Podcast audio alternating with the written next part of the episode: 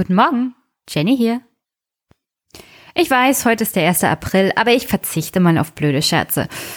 Bis auf nachher, wenn ich mit Tim mein Gespräch habe, könnte sein, dass da der ein oder andere doch eher flache Witz zu hören. Und da heute der 1. April ist, kann ich nur sagen, es ist schon wieder ein Monat rum und es wird Zeit für das neue Superpack. Und dann könnt ihr ganz stolz sagen, I am Super Pack, and so can you. Und diesen Monat Mitglied und Superpack sind Taya, die einzige Frau, die diesen Monat unterstützt hat. Danke dafür. Und Harald, beide immer in Kombination. Und Dankeschön, Harald und Taya, für jegliche Unterstützung und die Lebenworte, die immer dabei sind. Herzlichen Dank.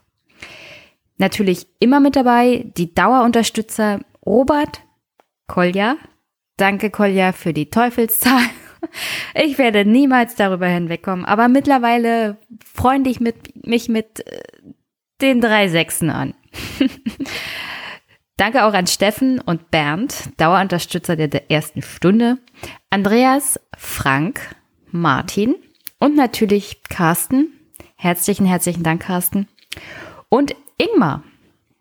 Das ist also das Superpack des Einmischen-Podcasts vom März. Danke und nicht vergessen, jeder Euro zählt. Unterstützt den Podcast, wenn ihr es noch nicht getan habt. Gerne auch mit warmen Worten, netten Feedback, Werbung bei euren Freunden und der Familie und vielleicht auch mit dem ein oder anderen netten Bewertungen. Und sonst zum Abschluss, weil ich es heute nicht zu lang machen will. Hier kommt gleich im Anschluss fast zwei Stunden mit Tim. Ich hatte Tim gefragt, ob er mir mal die Situation um den Fußballverein Hannover 96 erklären kann, nachdem ich auf der Subscribe einfach viel zu viel Kontakt mit Fußballpodcastern hatte. Hat mich das einfach nicht mehr losgelassen. Und ich finde, das ist ja hier ein Einmischen-Podcast. Und das hatte ich dann mit Tim auch besprochen. Auch Fußballvereine, vor allem in Deutschland, leben ja von ihren Mitgliedern. Und Hannover 96 ist so ein richtig schönes Beispiel, wie die Mitglieder über lange Zeit erstmal die Kontrolle über ihren Verein verlieren können. Aufgrund von vielleicht Untätigkeit die Situation außer Kontrolle gerät. Und jetzt so langsam wieder versucht wird, die Macht zurückzuholen. ähm, deswegen fand ich das auch mal ganz interessant. Und Tim hat sich dazu bereit erklärt, trotz schwerer Prüfung mit mir mal zwei Stunden über das Thema Hannover 96 zu reden, über Martin Kind, die verschwurbelten unternehmerischen Beziehungen der verschiedenen Abteilungen. Ganz kompliziert. Aber Tim erklärt das ganz gut. Und deswegen hier jetzt im Anschluss Tim, Hannover 96 und ich. Ich wünsche euch damit viel Spaß, gute Unterhaltung. Nächste Woche geht's wieder um Politik. Aber sowas braucht man auch mal. Ein bisschen was zu lachen, mal was anderes. Sonst werden wir alle ganz verrückt. Und sonst wünsche ich euch eine wunder, wunderschöne Woche. Bis bald. Hi Tim. Hi Jenny. Schön, dass du zurück bist. Lange ist her. Ja, lange ist her. Ich bin gerade übrigens auf den falschen Knopf gekommen und habe meine Aufnahme ein bisschen verhunzt, deswegen mussten wir nochmal anfangen. Das ist jetzt sozusagen ein gestelltes Guten Tag sagen. Das geht gar nicht im Podcastland, habe ich bei der Subscribe 10 gelernt. Ach ja, da, da hast du ja auch. Was hast du denn da so gelernt für deinen Podcast? Was habe ich da so gelernt? Ich habe gelernt, dass Zeitungen Radio machen und dass die öffentlich-rechtlichen es nicht so dufte finden, wenn das Radio ihren Job macht. Aber wie gesagt, die öffentlich-rechtlichen machen jetzt auch Radio. Und dass Podcasts von Zeitungen, die eigentlich Radioproduktionen sind, keine Podcasts sind. Das habe ich so gelernt. Und ich habe einen ganz neuen, tollen Fußball-Podcast für mich entdeckt, der ist echt witzig. Es ist zufälligerweise 93. Ja, wie kommst du auf die Idee? Ja, weil ich das Bild gesehen habe und weil ich ja großer 93-Fan bin, bin ich ja sofort in Jubelstürmen ausgebrochen, als ich das schöne Bild gesehen habe von dir und Basti. Naja, ich weiß, ich bin schön, aber oh, ich glaube, das kann ich dir doch nicht veröffentlichen. ja, da kam das Beste aus Also ich habe ich hab tatsächlich, ich habe tatsächlich das erste Mal heute 93 gehört. Wir dürfen es keinem verraten, das hört hier hoffentlich keiner. Ähm, die Jungs sind echt witzig. Ich verstehe, warum Stefan den Podcast so mag. Also das ist, also das ist wirklich unterhaltsam. Das ist mal was anderes. Ich meine, ich höre auch gerne Rasenfunk, aber der ist ein bisschen trocken. Ja, das stimmt schon. Also ich, ich glaube 93 bezeichnet sich selber auch so als, als Rasenfunk für Proleten, also so scherzhaft. oh. Halt, Sollen wir uns jetzt als Proleten outen? Als Fußballproleten? also Für mich könnte das stimmen. Ich habe ja überhaupt keine Ahnung von Fußball, nicht so richtig. Ich wenn, sag immer nur, schieß doch endlich und hau ihn weg. Also wenn man Martin Kind fragen würde, wäre ich wahrscheinlich einer von den pöbelnden Proleten, die nichts Besseres zu tun hatten, äh, zu tun haben, als ihn zu kritisieren. Ja, aber ich glaube, für jeden, der Martin Kind kritisiert, würde die Definition Prolet zutreffen. Das ist völlig egal. Und wenn es der Bundespräsident höchst selbst ist. Da magst, Prolet, Sie wagen es, mich zu kritisieren? da magst du mit Recht haben. Ja, ja. Also, wir sind ja schon fast beim Hauptthema. Ich freue mich ja so, dass du, dass du wieder in den Podcast gekommen bist, weil ich hatte am Wochenende 93 gefragt, was war denn da bei Hannover 96 los? Und die Antwort war viel. Das war jetzt aber keine Antwort und ich dachte, ich kenne doch da jemanden, der ist Hannover 96 Fan, Tim. Wegen der SPD kann ich dich ja nicht mehr fragen. da bist du ja ausgetreten. Äh, und dann dachte ich, ich mach dich einfach zum Special Correspondent für Sportangelegenheiten bezüglich Hannover. Finde ich sehr gut. Ja, Auch wenn ich fürchte, du- dass ich dann nicht ganz so oft hier eingeladen werde. Weil das ja doch sehr speziell ist. Ja, Hannover 96 und die Stadt Hannover und die Hannover Connection, also die Wahrscheinlichkeiten steigen. Ich lade dich nur nicht so oft ein, weil du so oft mit deinem Unterricht da zu tun hast. Warum willst du nur so viel lernen? Also heute habe ich mir, heute Abend zumindest habe ich mir freigenommen für dich. Ja, das stimmt. Ich bin dir sehr dankbar. Also, wie gesagt, Special Correspondent Hannover 96, Tim. Und du hast was mitgebracht. Eine richtig schicke Zusammenstellung. Die hören wir uns jetzt mal zusammen an. Und ähm, da haben natürlich auch die Hörer was davon, weil das ist eine schöne Zusammenfassung, finde ich eigentlich, worum es hier im Großen und Ganzen am Wochenende ging. Welche Problematik da mit Martin Kind so gelaufen ist. Und ja, Tim hat uns da was Schönes zusammengestellt und deswegen fahre ich jetzt mal den Clip ab. Martin Kind, er ist zurzeit die Reizfigur im deutschen Fußball. Seit 1997 ist er Unternehmer, Chef und Investor bei Hannover 96. Dieses Jahr wollte er die Stimmenmehrheit übernehmen und als Dank hat er bitteren Widerstand der Fans dafür geerntet. Martin Kind arbeitet intensiv daran, die Profifußballabteilung von 96 zu übernehmen. Dafür kämpft der Clubpräsident gegen die 50 plus 1 Regel der DFL, die den Einfluss von Investoren beschränkt. Kind argumentiert, ein Fußballclub müsse wie ein Unternehmen geführt werden. Es gibt auch dem Kapital gegenüber eine Verantwortung. Das muss man ganz deutlich sagen. Die Kritiker dagegen wollen den Einfluss des Traditionsvereins Hannover 96 auf den Profibereich bewahren. Wenn Sie ins Stadion gehen und Sie haben diesen Verein mitgeprägt, jetzt im 21. Jahr, und da, da schreien welche Kind raus, da halten welche Plakate hoch, Kind raus. Wie viel, wie viel äh, nehmen Sie mit nach Hause? Wie viel Teflon-Beschichtung ja, brauchen Sie da? Ach, ich glaube, ich brauche keine Teflonbeschichtigung. Also, wenn man Fußball, wie in der Politik auch, wenn sie, das steht man in der Öffentlichkeit. Und da muss man auch mit Kritik leben können. Wer das nicht will, sollte gar nicht erst den Job übernehmen. Aber ich sage mal, ich bin von unserem Konzept Hannover spezifisch. Von diesem Konzept bin ich vollumfänglich überzeugt. Und die Opposition, Ultras und andere. Welches Konzept meinen Sie genau? das Hannover-Modell. Ja. So haben wir es ja mal beschrieben. Und äh, die sagen Nein, aber haben keine eigene Strategie oder Konzeption. Da weiß ich nicht mal, worüber ich überhaupt zu diskutieren habe. Das ist halt genau das, was die, was die Opposition, haben wir ja eben schon so genannt, die setzt sich auch nicht nur aus Ultras, sondern auch aus Anwälten, Wirtschaftsleuten, wie auch immer zusammen, was sie sagen, wir wollen den Einfluss auf den Fußball, wir wollen, dass 50 plus 1 erhalten bleibt. Und das ist ja genau das, wofür Martin Kind jetzt nicht steht. Und das ist, das ist tatsächlich so, das ist die, ja. Das, ist die ähm, der, das alternative Angebot. Ähm, insofern gibt es schon eins, es nämlich so zu lassen, wie es ist ähm, eben das 50 plus 1 äh, erhalten bleibt und eben nicht, und das möchte Martin Kind, äh, eben nicht äh, die Investoren halt äh, auch, auch das Sagen haben, die, die das Geld geben, dann auch das Sagen haben. Das ist das, was Martin Kind haben möchte. Yeah. Es geht grundsätzlich bei der Führung von einem Verein erstmal um die handelnden Personen. Sind die kompetent? Aber auch gibt es Kontrolle? Das finde ich schon auch wichtig. Das wäre so ein bisschen eine Kritik an dem, an dem, an, an dem Modell. Aufsichtsrat. Das Problem ist halt, ja, ja, nee, klar, habt ihr im Moment. Aber das. Problem, das Problem ist, äh, wenn du, wenn du einen Investor hast, dass die, die Chemie stimmt, der wirkt seriös, der macht seriöse Versprechungen und hält die aber nicht ein, dann wirst du die, wenn 50 plus 1 gefallen ist, einfach nicht mehr los. Das ist das Problem. Du hast eine Mitgliederversammlung, die beschließt, wir, wir schaffen uns als, als EV ab und dann hast du keine demokratische Kontrolle mehr. Das ist das, was mir Angst macht. Dass wenn was schief läuft, du ein, ein Verein, der über 100 Jahre alt ist, einfach nicht mehr in die Zukunft kriegst, weil du einmal eine falsche Entscheidung getroffen hast, die irreversibel ist.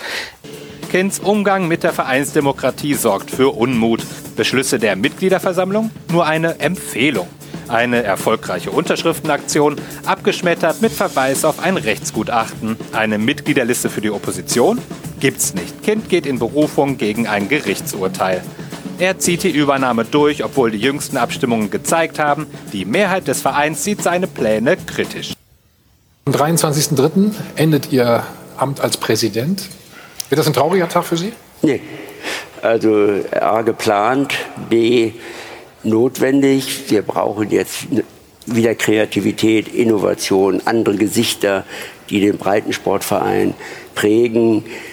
Und es haben sich ja da einige Kandidaten gefunden, die bereit sind, ehrenamtlich Verantwortung für die Weiterentwicklung zu übernehmen. Herr Kind, aber um Sie richtig zu verstehen, Sie bleiben da der Chef Ja, ja. der KG, der Ja, ja, Fußball-KG da- bleiben Sie schon. Ja, ja, im Fußball bleibe ich erstmal. Ja.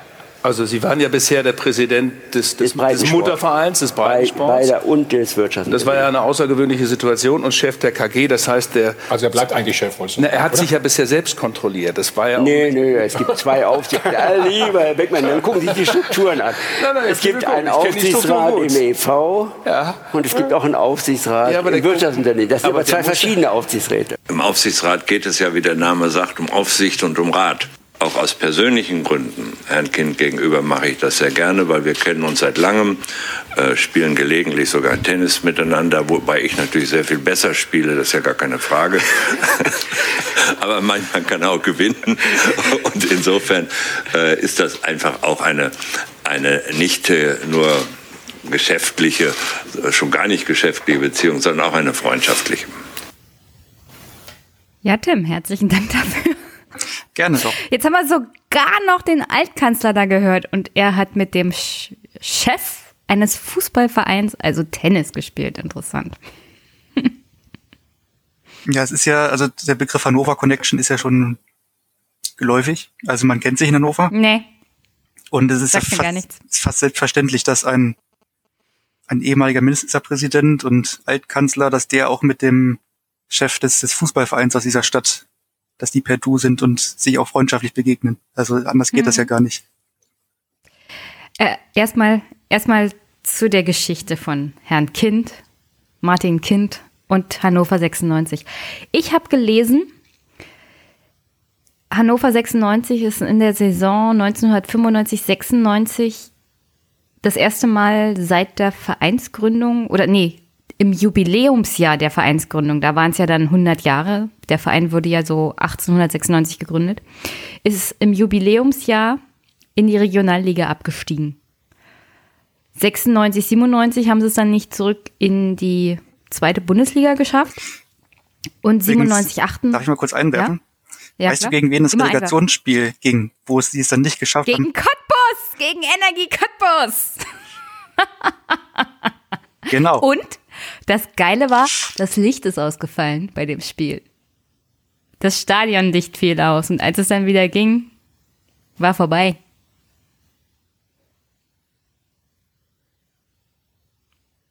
Dazu nichts zu sagen? Die Verbindung ist gerade nicht so gut. Ich habe das nicht, also ohne Witze, ich habe gerade nicht verstanden, was du gesagt hast.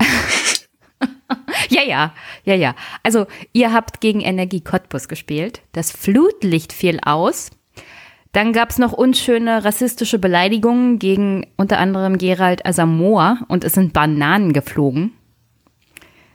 Ja, jetzt äh, Also das- kannst du dich ja mal hinterfragen, auf welcher Seite du stehst. Ja, das ist mir danach erst eingefallen, als ich das so abgefeiert habe. Äh, was soll ich sagen? Hier gibt's keine Fußballvereine, die auch nur annähernd gut spielen und Cottbus ist hart bestraft worden für die unschönen Sachen. Sie sind immer noch ein Verein in Ostbrandenburg, in, in Ostbrandenburg, in Ostdeutschland, also. Was soll ich sagen? Also jedenfalls verbindet Hannover und Cottbus seitdem eine sehr intensive Feindschaft, Freundschaft. Feindschaft würde ich mal sagen. Und, äh, ich glaube, ich muss auch nicht erklären, Ja. worin, worin das begründet ist. Nee, nee, musste nicht. Ich finde Gerald Asamoah so und so einer der wirklich guten Fußballspieler. Der war ja dann später auch in Schalke. Das war ja dann danach, nehme ich ganz stark an. Und der war auch 2006 einer dieser, also nicht auf dem Platz, aber einer in der Kabine, der für gute Stimmung gesorgt hat. Und so einen Typen brauchst du halt auch in der Mannschaft. Der ist auf jeden Fall schon ein cooler Typ. Also ist ein großer Sympathieträger. Ja, und er war auch ein guter Fußballer. Also kann man ja nicht sagen. Naja. Und das ist so eine, so eine Fügung des Schicksals. Also dadurch, dass Hannover abgestiegen ist und die wirtschaftlich so schlecht dastanden, mussten die halt Spielern aus eigenen Jugend Chance geben. Zum Beispiel Spielern wie Otto Addo oder Gerald Asamoah. Hm. Also dann, also dann wünscht man doch dem einen oder anderen Verein mal finanzielle Probleme. Wie zum Beispiel Bayern München. Ja, nur so ist schwer zu vergleichen. Ich glaube, wenn wenn Hannover jetzt wieder in, zum Beispiel in eine Situation geraten würde wie damals, Hm. können das auch so enden, dass der Verein dann ganz unten landet. Und dann ist es auch sehr schwer, wieder hochzukommen. Das ist, glaube ich, also heutzutage die Kluft zwischen Profifußball und ähm, Halbamateursport. Also damals die dritte Liga war ja die Regionalliga. Es gab ja noch keine Profiliga.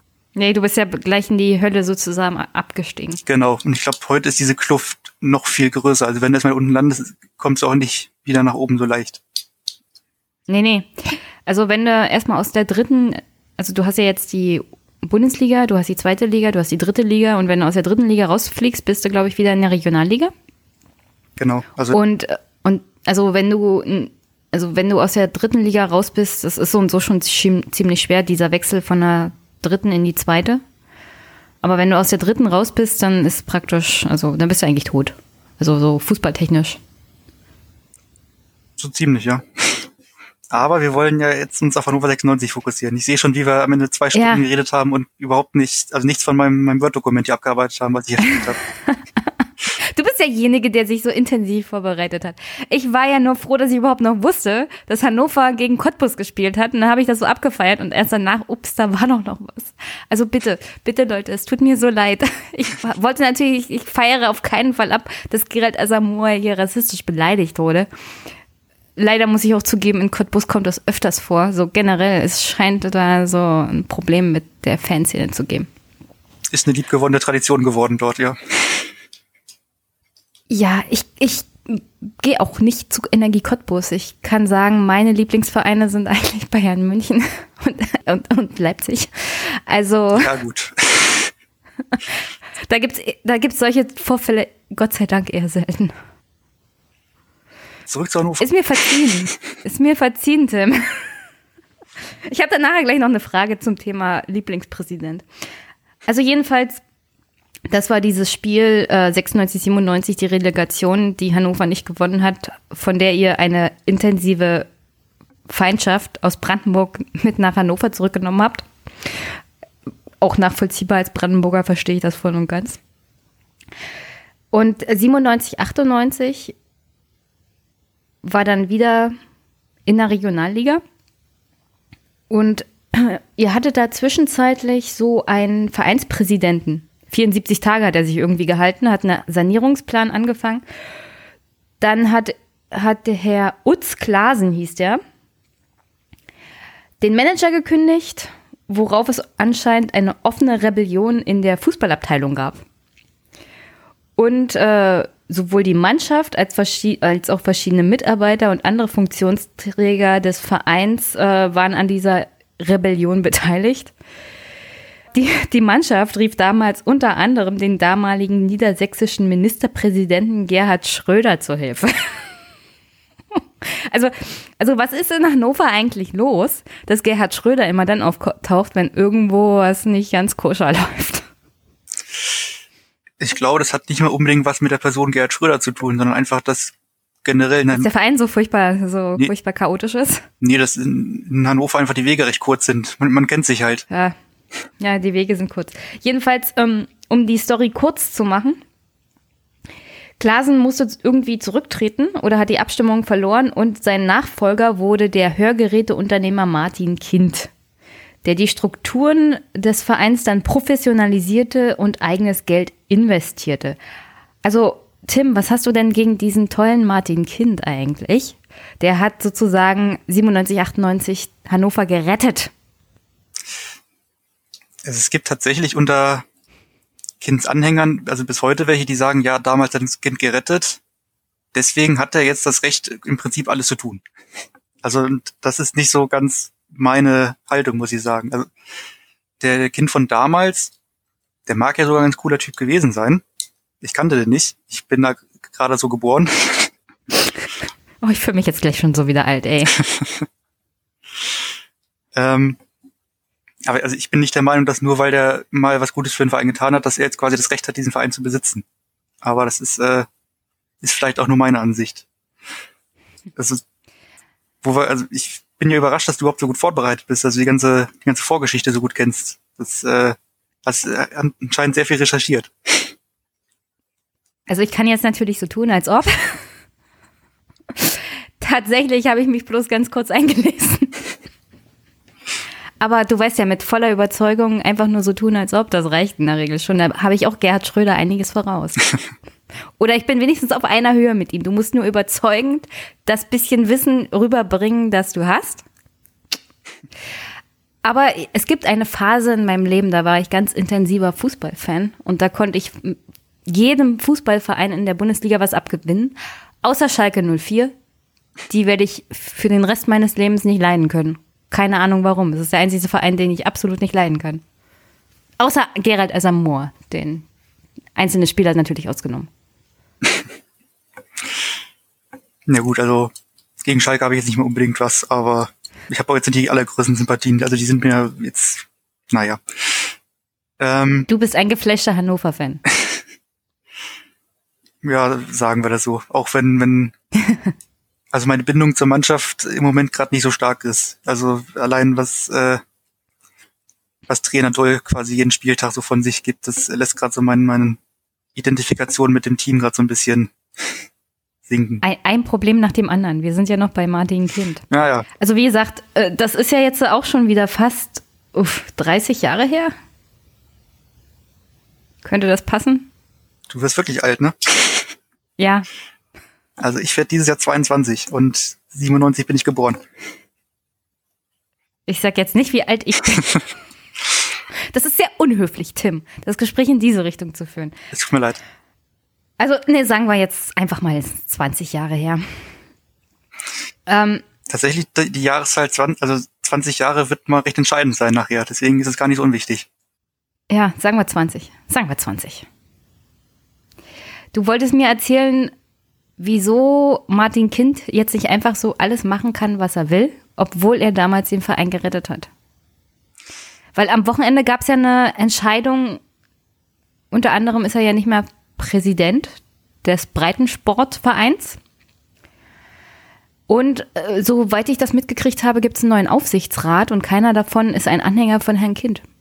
Wie kann denn sowas passieren, wenn das ein so großer Held unter anderem bei manchen Anhängern im ha Hannover 96 ist.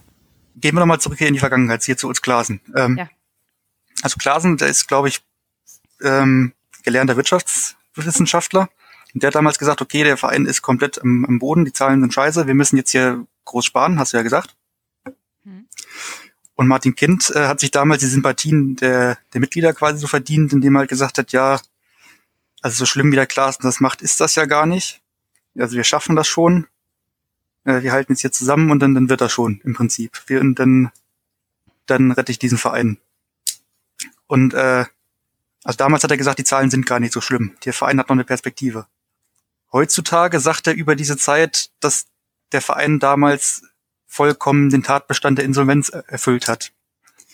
Und ähm, er hat auch mal im Interview gesagt, also die Zahlen von Herrn Klaassen waren komplett richtig. Aber so wie Herr Klaassen das gesagt hat, kann man das natürlich nicht sagen. also damals hat er schon so ein bisschen angefangen mit äh, der Art von Kind, dass er so ein bisschen, also dass er weiß, wie er an die Macht kommt. Ähm, so Warum ist er eigentlich im Fußball geblieben und nicht als Politiker groß durchgestartet? Er scheint ein sehr kompetenter Politikertyp zu sein. Das musst du ihn selber fragen, aber ich glaube, es ist, es geht ihm auch als, als Unternehmer nicht ganz so schlecht. Ich glaube, für den ist schon ganz gut gesorgt. Hm, 600 Millionen schwer und Nummer 100 86 oder 88, da bin ich jetzt nicht komplett sicher, auf der Liste der reichsten Deutschen. Ich sehe, du hast deine Hausaufgaben gemacht, sehr schön.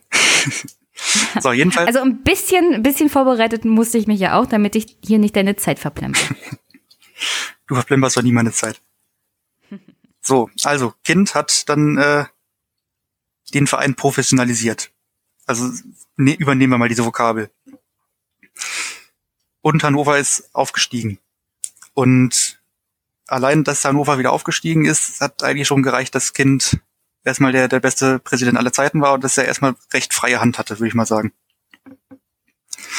Und diese Professionalisierung hat zum Beispiel dazu geführt, dass, äh, also die bestand zum Teil darin, dass die, die Profimannschaft aus dem Verein ausgegliedert wurde.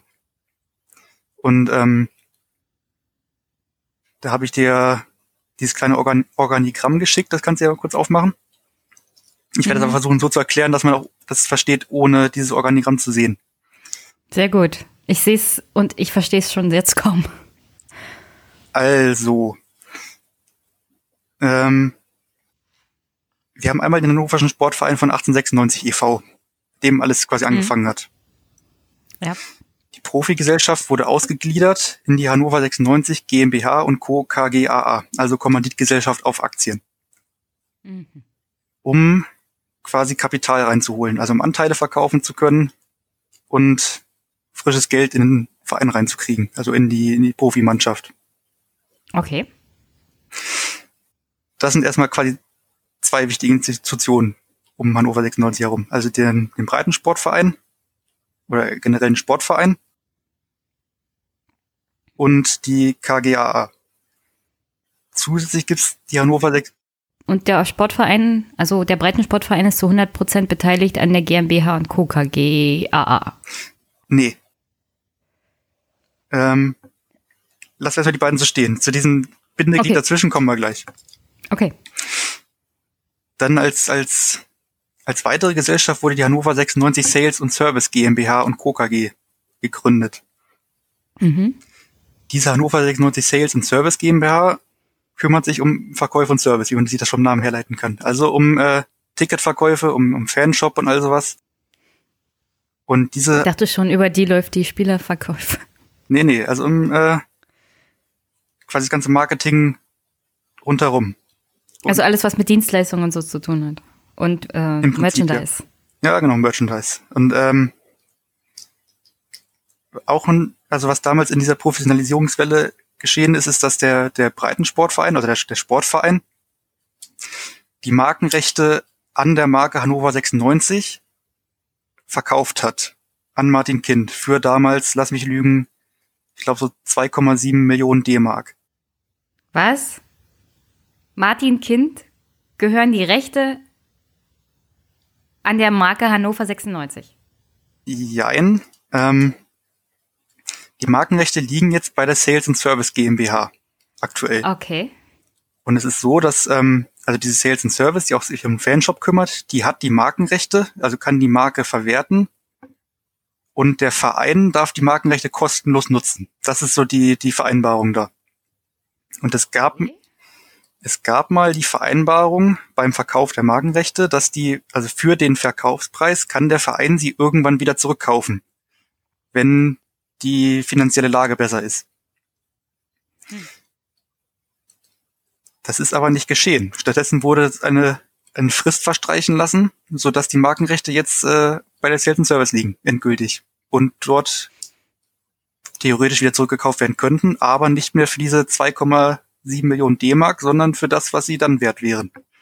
Und Ich denke mal, es werden nicht 2,7 Millionen D-Mark sein. davon ist auszugehen, ja. So, die Sales and Service GmbH und Co. KG gehört vier Gesellschaftern. Und zwar äh, gehört zu 53, also ungefähr 53 Prozent Martin Kind. Und die restlichen Anteile teilen sich auf Dirk Rossmann, Gregor Baum und Matthias Wilkening auf. Also Rossmann ist äh, der Gründer der Drogeriekette Rossmann. Baum ist, äh, der macht, glaube ich, in Hotels, Immobilien und Burger King Filialen und Wilkening, dem gehört so die Warendorf Klinik. Das ist, glaube ich, eine psychiatrische Anstalt. Also das sind äh, Ich hätte mehrere Kommentare zu dem letzten jetzt. Und zu allem zusammen, meine Güte, Hannover. Hannover. So, das sind alles, ähm, also Martin Kind, Rossmann, Baum und Wilkening sind Geschäftsleute aus Hannover und Umgebung. Und auch ganz gute Freunde von Kind, glaube ich. Aber ich kenne ihn nicht persönlich, ich weiß nicht, wie das Verhältnis ist. So, und insgesamt gehören denen halt 100 Prozent an der Sales and Service GmbH und Co. KG. Ähm, und dadurch, dass Kind mit 53 Prozent mehr als die Hälfte besitzt, ist er auch Geschäftsführer dieser GmbH und Co. KG. Hm. Ist klar. So. Jetzt haben wir ja gesagt, der Verein hat die, die Profimannschaft in die KGAA ausgegliedert, damit er Anteile verkaufen kann an dieser KGAA, um Hm. Geld zu gewinnen. Also Investoren. Genau. Die GmbH und Co. KGAA, also die, die Profimannschaft und also da gehört auch hier Nachwuchsleistungszentrum und äh, was weiß ich, Scouting-Abteilung, sowas zu, also alles um die Profimannschaft herum. Alles, was mit professionellem Fußball zu tun hat. Also alles das, was zum Beispiel bei dem Hannoverschen Sportverein von 1996 e.V. tatsächlich fußballerischer Leistungssport ist, wurde ausgelagert. In Genau, diese GmbH und Co. KG KGAA. Das ist aber der Verein von 1896. Ja, ja. Ja, du hast 1996 1896. Nee, ja, ich, hab, ich meinte aber 1896. Ja, der ist, ist ein paar hundert Jahre älter. Ist ja gut. Ähm, so. Diese Profimannschaft, also die Gesellschaft, die gehört zu 100 Prozent der Sales and Service GmbH. Also die Sales and Service hat sich Stück für Stück die Anteile, hat die aufgekauft. Ah, okay. Also den guten Teil von dem Sportverein, der wurde ausgelagert und die Anteile besitzt die Sales und Service, an dem zu grö größten Teilen Martin Kind die Rechte hat, also die Beteiligung. Genau. So. Aha. Jetzt gibt es ja in Deutschland die 50 plus 1 Regel. Die besagt, dass ähm, Fußballvereine ihre Profimannschaft ausgliedern können, aber nur, wenn sie noch über 50 Prozent der Stimmrechte besitzen in dieser Gesellschaft dann jeweils. Entweder eine AG oder GmbH oder halt eine, eine KGAA. Also der Verein an sich muss noch 100, also 50 plus 1 Rechte an dem Sport, an dem Profisport besitzen. Genau. So, jetzt kann man sich natürlich fragen, wenn diese Gesellschaft zu 100 Prozent der Sales and Service GmbH gehört, Ja. wie kann denn 50 plus 1 überhaupt noch erfüllt sein? Gute Frage. Da gibt es jetzt die Hannover 96 Management GmbH, die als Komplementärgesellschaft fungiert. Das heißt, also die Sales and Service besitzt komplett die KGAA, Mhm. aber der Breitensportverein kann über die sogenannte Hannover 96 Management GmbH den Geschäftsführer der KGAA ähm, benennen. Das heißt, die, die Management GmbH ist so eine, ähm, zwischen und der KGA so eine zwischengeschaltete Gesellschaft. Und die Management GmbH gehört zu 100 Prozent dem Verein. So. Aber wenn, wenn die Management GmbH nur den Geschäftsführer benennen kann, wo ist denn da die 50 plus 1 Regel erfüllt? Es, ähm, du hast ja auch den, den Rasenfunk gehört, wo Herr Dr. Andreas Hüttel zu Gast war. Und der hat ja zum Beispiel gesagt, dass er gehört hat über Ecken, dass die DFL, also die Deutsche Fußballliga, wo alle Vereine der ersten und zweiten Liga organisiert sind und die die 50 plus 1 Regel zu verantworten hat, dass die das auch kritisch sieht, aber da bisher noch nichts gegen gemacht hat. Also bin ich nicht die Einzige, der das so komisch auffällt. Die Profis wissen das auch, sehr schön. Also wie gesagt, ich, ich, ich habe bewusst gesagt, dass Herr Hüttel gesagt hat, dass er das gehört hat, weil ich da keinen keinen Beleg für habe. Es wirkt jedenfalls komisch, weil ich da jetzt kein 50 plus 1 sehe in irgendeiner Art und Weise. Ja, also nach außen hin kann halt, also der, der Verein kann halt die Geschäftsführung der KGA bestimmen und dadurch soll dann halt, also soll der Verein noch quasi die, die Entscheidungsgewalt über die KGA haben.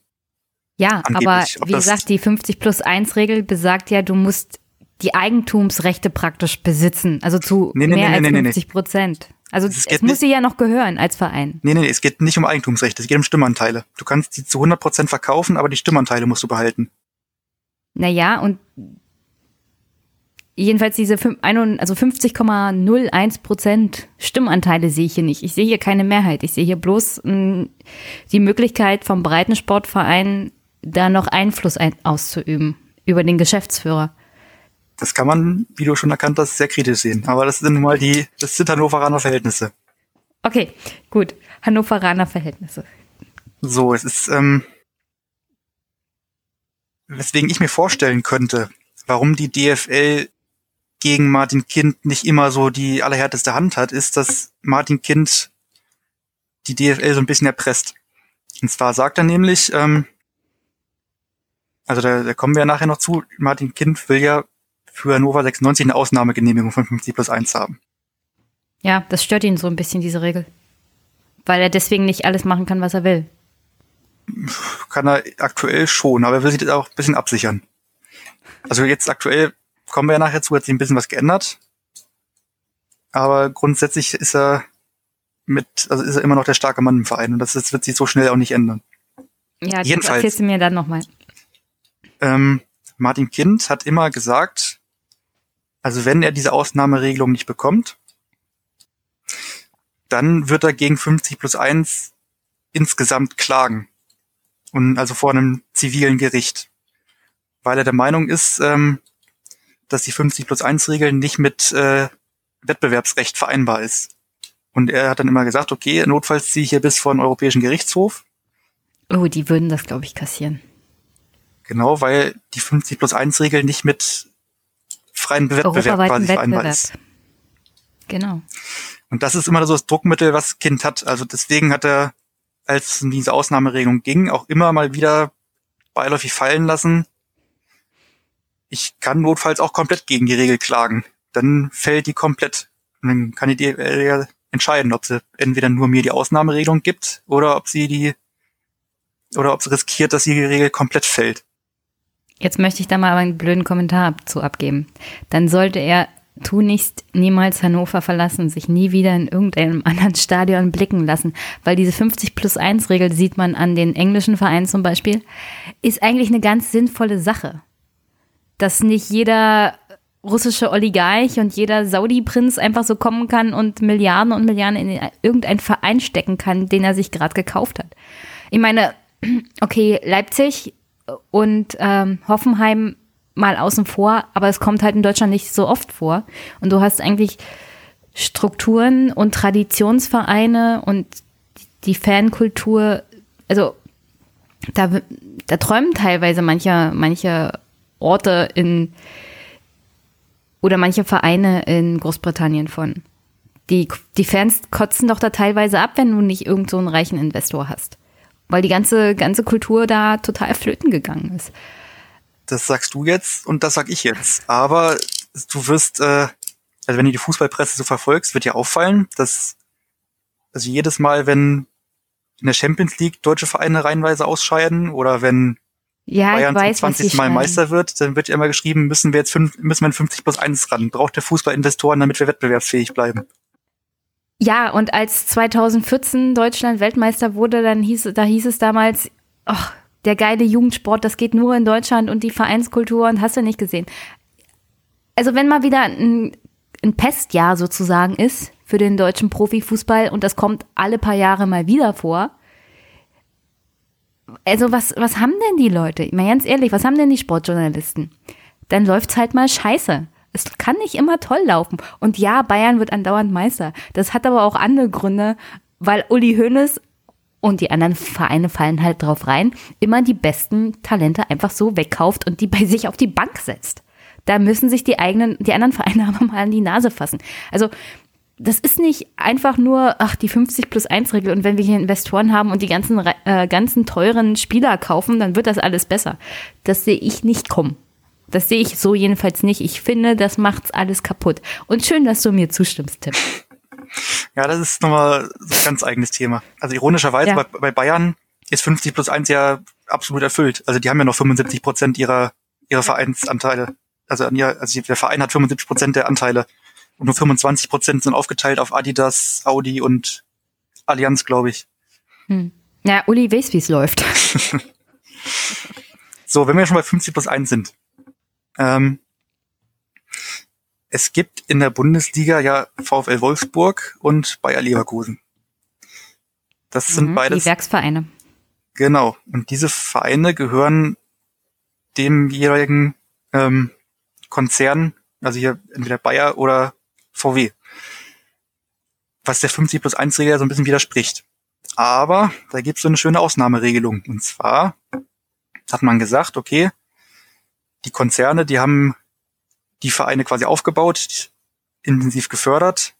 Wir schreiben jetzt quasi rein, okay, wenn ein Investor einen Verein über einen Zeitraum von 20 Jahren durchgehend und intensiv gefördert hat, dann darf der auch die Mehrheit der Stimmrechte haben. Hat aber dann gesagt, um sich abzusichern, okay, wir machen eine Stichtagsregelung. Also das gilt nur für Vereine vor diesem Stichtag. So, und Martin Kind irgendwann, als er dann so ein paar Jahre Präsident war und vor sich hinregiert hat, ähm, hat dann gesagt, okay, eigentlich würde ich auch gern den Verein übernehmen dürfen. Weil die 20 Jahre kriege ich bestimmt locker voll. Und hat dann vor dem, dem Schiedsgericht der DFL ist er dann gegen diese Stichtagsregelung vorgegangen und hat gesagt, es ist, äh, es ist ja, also es widerspricht ja quasi dem Gleichbehandlungsgrundsatz, wenn die beiden Vereine das machen dürfen, weil die, die, weil die halt früh dran waren und die anderen Vereine dürfen das nicht. Hm. Und dann da wurde sind wir wieder bei den 20 Jahren. Hm? Da sind wir dann wieder bei den 20 Jahren. Genau. Und dann wurde dieser Stichtag fallen gelassen. Hm. Und das ist der Grund, weswegen es zum Beispiel die TSG Hoffenheim in der Bundesliga gibt. Weil Dietmar Hopp dann der Erste war, der dann danach von dieser Regelung, also der diese Regelung in Anspruch genommen hat. Weil der sein, sein, sein Heimatverein, die TSG Hoffenheim, also den ist ja ein Kleinstadtverein, hat er mit insgesamt, glaube ich, also 300 Millionen wird so spekuliert, hat er diesen Verein ja hochgerüstet, will ich mal sagen. Also hat er Ja, das war ja praktisch nur Matsch irgendwo auf der Wiese, Ja, bevor Martin, also be bevor Dietmar Hopp da kam. Der hatte sogar ein Stadion und alles so, also richtig geiles Zeug. Hat er da mit seinem, mit seinem Geld finanziert. Ja, es gibt auch die Dietmar, Hopp- die Dietmar Hopp Arena, aber das ist ja nur das, das Ja, ja. Stadion von den, den Jugendmannschaften, weil die ja mittlerweile auch zu klein geworden ist. Die reicht ja nicht den, also die entspricht ja nicht den Lizenzbestimmungen Der, Der Bundesliga, Liga. ja, ja. Da ist äh, Herr Kind übrigens auch mal sehr stolz drauf, dass äh, er damals das, äh, das gute alte Niedersachsenstadion in ein ähm, WM-taugliches Stadion hat umbauen lassen. Also Mhm. mit der Stadt Hannover und dem Land Niedersachsen gab es, glaube ich, damals die Niedersachsen-Stadion-Projektgruppe. Und aus der ist dann die Hannover 96 Arena GmbH und Co. KG entstanden, die auch in diesem kleinen Organigramm zu sehen ist. Die und diese Ah, genau jetzt sehe ich's. Hannover 96 Arena GmbH und Co. KG. Genau. Ich die- liebe übrigens das deutsche Recht, die diese ganzen Kapital- und, und Gesellschaftsformen von Unternehmen ermöglichen. Ganz geile Sache. Finde ich auch Die fantastisch. Steuererklärung eures Vereins muss die Hölle auf Erden sein. Ja, da fragst du jetzt den Falschen, da habe ich nichts mit zu tun.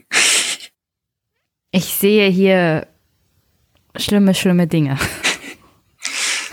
So, die Arena GmbH und Co. KG, die macht alles, was um die Arena um anfällt. Also, wenn da irgendwie Veranstaltungen drin sind oder wenn Hannover 96 eine Pressekonferenz drin veranstaltet, dann sorg, sorgen die Mitarbeiter der Arena GmbH und Co. KG, dass die Räume dafür vorbereitet werden, dass da Getränke stehen und all sowas.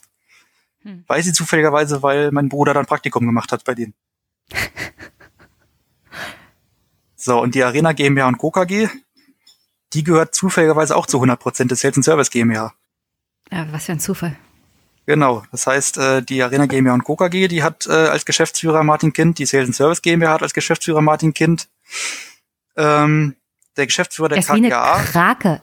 Er ist wie eine Krake in diesem ganzen Konstrukt, kann er sein? naja, das ist, äh, ähm, von der KGA ist er ja auch der Geschäftsführer. Und vom Verein ist er Stand jetzt, glaube ich, auch im, man, nee, stimmt gar nicht. Ähm, kommen wir ja nachher zu, was beim Verein jetzt gewesen ist. Also da war er auch Präsident. Und deswegen haben wir ja im, im, im, im Intro gehört, hat der Herr Beckmann gesagt, dass Herr Kind sich aktuell selbst kontrolliert. Hm. Und vor allem, was noch viel gravierender ist, bei allen Verhandlungen zwischen den Gesellschaften verhandelt er immer mit sich selbst. Ah, das hätte ich auch gerne übrigens bei der Verhandlung um mein, um mein, um meinen Lohn sozusagen. Damit ich, dass ich permanent mit mir selbst verhandeln kann. Ey, das ist aber ein echtes Problem, wenn du solche Unternehmensstrukturen hast und du brauchst eigentlich jemanden, der das kontrolliert und der, der dich kontrollieren soll, bist du selbst. Ja, ja, und also es, Herr Kind würde jetzt sagen, es gibt zwei Aufsichtsräte, einen im Verein und einen in der KGA. Aber wir haben ja auch im Clip gehört, der Herr Gerhard Schröder, der Aufsichtsratsvorsitzender ist der KGA, also der, der, der Ist er das noch? Ist er das noch? Das ist er immer noch. Was? Gerhard Schröder ist der Vorsitzende des Aufsichtsrats der GmbH und Co. KG KGAA von Hannover ist- 96? Genau. Oh, ey, ich hasse Hannover.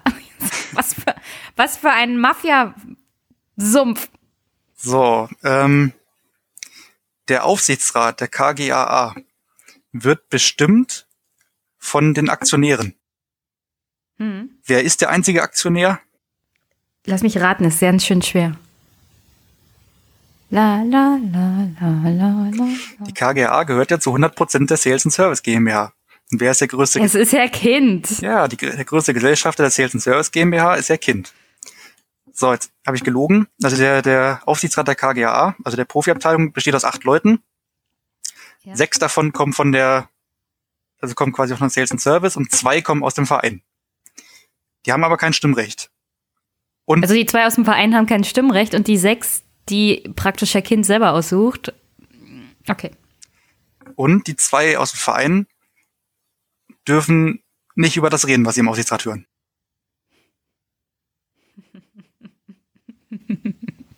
Das ist noch verrückter, als ich mir hätte vorstellen können. Es wird noch verrückter. Nein, das geht gar nicht. So, aber, also selbst wenn die Aufsichtsratleute aus dem Verein also kritisch gewesen wären, hätten die nichts machen können in der KGA. Aber es ist ja, kommt ja noch dazu, dass Kind ja auch noch Präsident des Vereins ist. Und äh, der Aufsichtsrat zumindestens bis zur letzten Versammlung auch mehrheitlich von Kindfreunden gestellt wurde. Also vor der letzten Mitgliederversammlung gab es ein Verhältnis von 3 zu 2 im, Aufsichts, äh, im Aufsichtsrat. Also Kind hatte drei und zwei kamen quasi aus der, aus der Fanszene, die Kind kritisch ist. Also wobei Fanszene auch nicht ganz richtig ist. Also die, die, die Fanszene stellt quasi die, die Mehrheit der Opposition, aber also es wäre falsch zu sagen, dass nur die Fans des, des Vereins gegen Kind sind. Aber es ist schon die, die Mehrheit. Ich habe gehört, die Ultras haben teilweise sogar die Spiele boykottiert. Ja, genau. Also zwischenzeitlich gab es einen Stimmung, äh, Stimmungsboykott, wo dann die Ultras gesagt haben, okay, wir machen einfach gar keine Stimmung mehr bei den Spielen. Und ähm, also gerade Herr Kind hat dann gesagt, okay, dann äh, können das ja gar keine richtigen Fans sein, weil wenn die diesen Verein lieben würden, dann würden die ihre Mannschaft ja auch unterstützen. Aber man muss sagen, also Wenn er den Verein lieben würde, würde er gehen, damit die Ultras wieder Stimmung machen. könnte man auch so sagen. Aber man muss sagen, also dieser Stimmungsboykott, der hat auf jeden Fall sehr deutlich, also hat dafür gesorgt, dass dieses Thema Hannover 96 überhaupt präsent wird. Also einerseits in überregionalen Medien, andererseits halt auch wirklich für die Stadiongänger, die da nicht so tief im Thema drin stecken. Also ich zum Beispiel habe mich auch nur so intensiv damit beschäftigt, dadurch, dass ich halt darauf aufmerksam gemacht wurde von der Fanszene. Als ich gesehen Mhm. habe, okay, da gibt's wirklich harsche Kritik und dann geguckt habe, okay, wo kommt denn das her? Also dieser, dieser Stimmungsboykott ist als Protest war der schon sehr wirkungsvoll. Finde ich gut.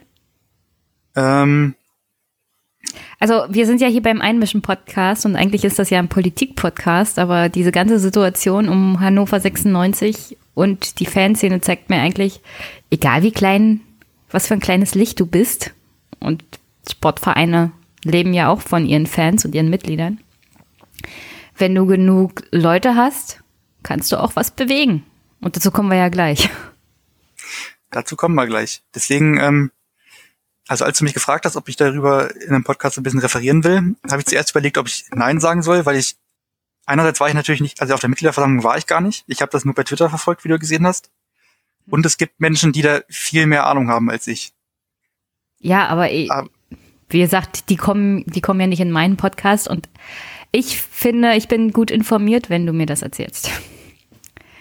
Also ich habe es besser verstanden, als wenn ich beim Rasenfunk zugehört habe. Also nichts gegen den Rasenfunk und so, aber das ist schon für mich verständlicher, worum es hier geht. Und das war auch so der Grund, dass ich gesagt habe, okay, dann, dann, dann komme ich hier in den Podcast, weil, also Herr, Herr Hütte war schon mal bei 390 zu Gast, hat das da erklärt, so ein bisschen die paar Geschichten um Hannover 96.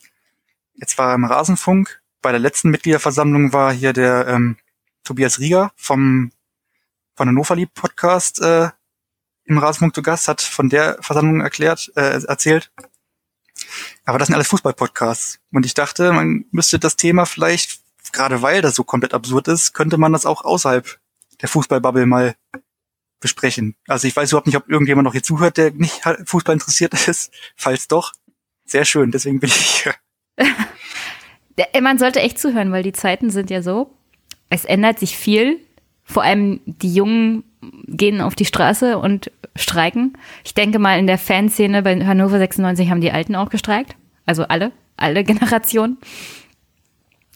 Ähm, nee, also für mich ist das hier schon, also so, ich habe es, wie gesagt, noch weiter außerhalb verfolgt als du. Für mich ist das schon ziemlich impulsant, also was hier so über Jahre sich angesammelt hat und wie dann der Widerstand sozusagen der einfachen Mitglieder und der Opposition gegen Kind dazu geführt hat, dass das, das Kind zwar noch nicht wirklich weg ist, aber dass zum Beispiel ein völlig neuer Aufsichtsrat sozusagen gewählt wurde und keiner davon auch nur annähernd kindfreundlich ist. Was man der Fanszene so ein bisschen vorwerfen muss, ist, dass das alles sehr spät kommt. Weil jetzt das, äh, Mhm. jetzt sind die Verhältnisse schon so, wie sie sind. Also Ja, der, das Kind ist im Brunnen gefallen. genau. Also Ah. Oh, wo ist das Phrasenschwein? allein schon, dass von der KGAA sämtliche Anteile verkauft sind. Hm. Weil man muss es erstmal so betrachten. Also selbst wenn man jetzt irgendwie neue Investoren gewinnen könnte, diese Investoren können die Anteile ja nur von den jetzigen Gesellschaftern kaufen. Also Kind kann seine Anteile weiterverkaufen, aber der Verein hat ja nichts mehr, was er verkaufen kann. Weißt du? Also der Verein hat seine ganze Vermögensmasse quasi schon an Herrn Kind veräußert. Die Markenrechte liegen bei ihm oder bei seiner Sales and Service GmbH und sämtliche Anteile an der Profigesellschaft sind weg.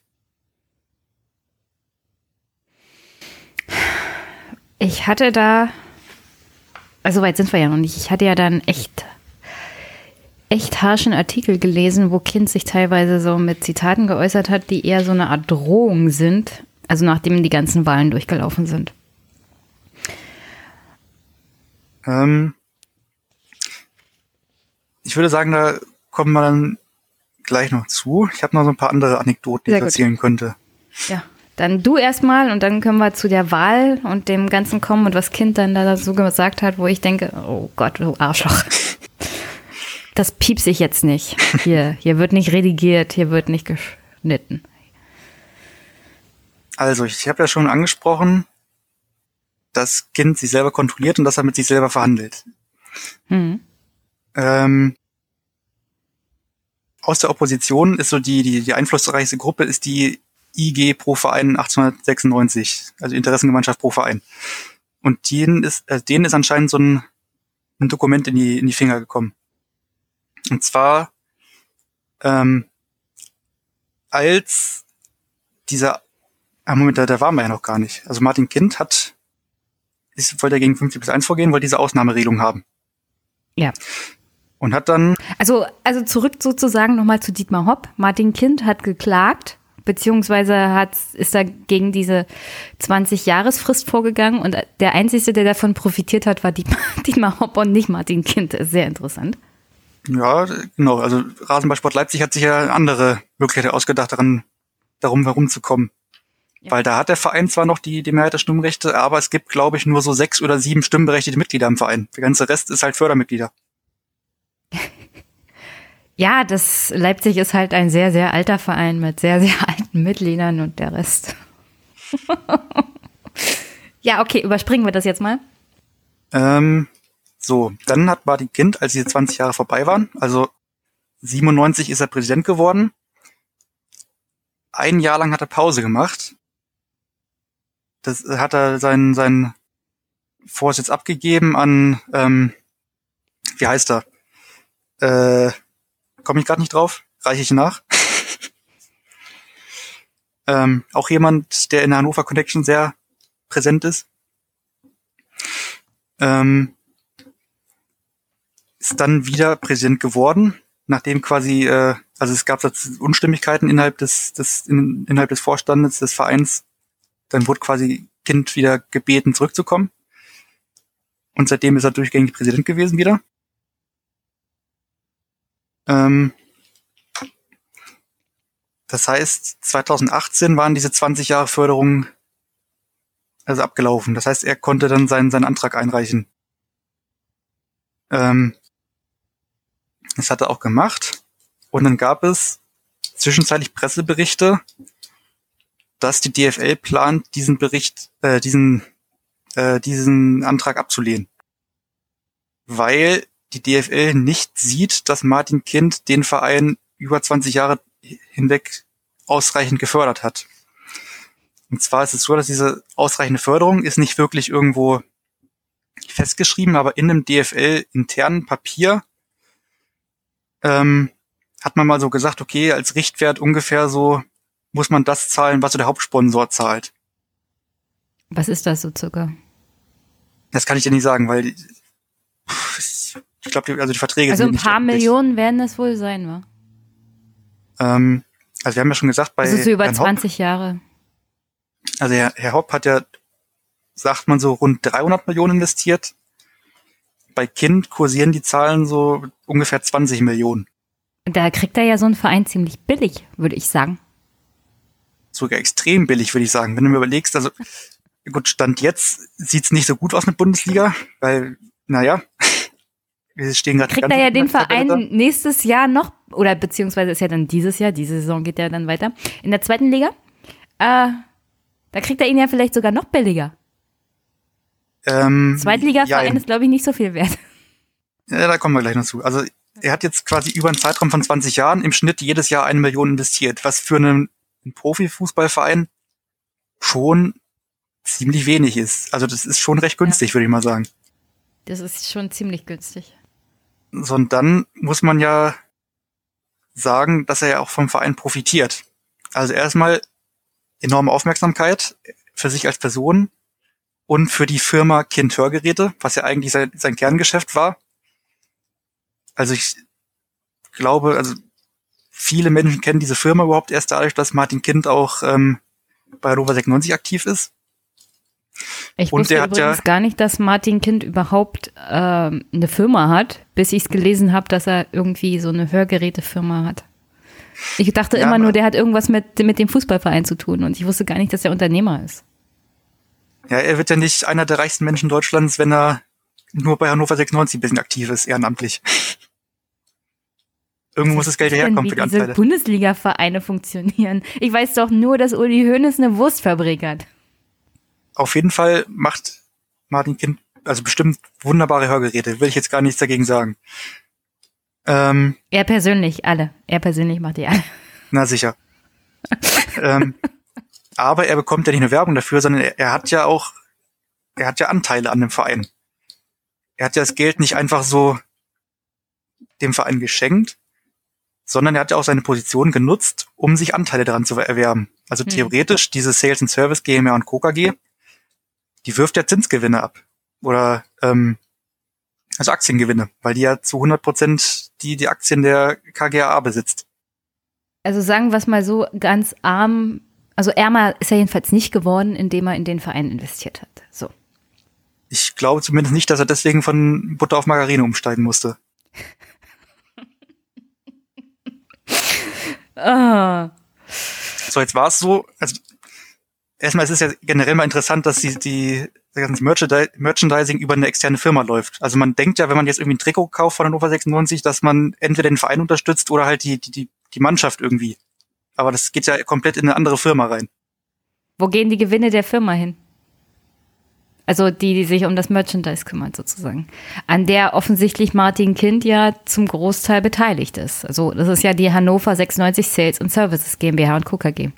Ja, jetzt ist es ja, also die Sales and Service ist ja ein privatwirtschaftliches Unternehmen Ja. und keine Aktiengesellschaft. Das heißt, die muss ihre Zahlen ja nicht offenlegen, wie das ein ein Sportverein tun müsste oder eine Aktiengesellschaft. Also zum Beispiel bei, bei Borussia Dortmund, die sind ja eine Aktiengesellschaft, die müssen ja alle Zahlen offenlegen. Da weiß ja immer, wie viel irgendein Spieler gekostet hat. Bei, bei der Sales Und wie viel jedes Trikot eingebracht hat. Genau, bei der Sales and Service, da weißt du das halt nicht. Da musst du dich auf das gute Wort von Kind verlassen. Weil Und du weißt auch nicht, wie viel er an wen ausgeschüttet hat. Das ist wohl so. Also die, die unter den vier Gesellschaftern, also Kind, Rossmann, Baum, Wilkening, gibt's, gab's wohl mal so die Vereinbarung, dass alle Gewinne, die aus der Beteiligung an der KGAA stammen, wieder in die KGAA investiert werden sollen. Also in, was weiß ich, Nachwuchsleistungszentrum oder was weiß ich. Ich glaube, letztes Jahr war das, kann auch vorletztes Jahr gewesen sein. Da hatte Herr Wilkening dagegen geklagt und hat gesagt, nee, ich möchte meine Gewinne schon für mich behalten und hat dann Recht bekommen. Naja, Also- weil es eine Aktiengesellschaft ist. Da gibt's ja Verpflichtungen auch gegenüber den Beteiligten und so. Ja, also es gab wohl unter den Vieren die Vereinbarung, also wir investieren unsere Gewinne wieder in den Verein. Und damit hat Kind auch mehr Werbung gemacht, dass er sich nicht am Verein bereichert, sondern die Gesellschafter, die tun das quasi für den Verein. Ja, Und- aber das kann er nicht garantieren bei solchen Unternehmenskonstrukten. Jedenfalls nicht, also er kann er auch nicht, gar nicht festlegen, weil diese Unternehmenskonstrukte ja an sich gewinnmaximierend funktionieren in einer, in einem Kapitalismus. Ja, und selbst wenn er so. damit Werbung macht gegenüber dem Verein, kann er das nicht garantieren und schon gar nicht für die anderen. Eben, also das ist Warte mal, ich so muss mal kurz, ich muss mal kurz äh, den Hörer hier beiseite bin in fünf Sekunden wieder da. Bin wieder da, sorry. Kein Problem. So, jedenfalls zurück zum Thema. Ähm, Ich habe recht. Er kann das nicht garantieren. das stimmt, du hast immer recht. Sehr gut. Das höre ich viel zu selten, vor allem wenn ich bei meiner Familie bin. Da habe ich nie recht. Da kann ich leider nichts zu sagen. Wo ich was zu sagen kann, ist äh, der, der Ausnahmeantrag von Martin Kind. Ja.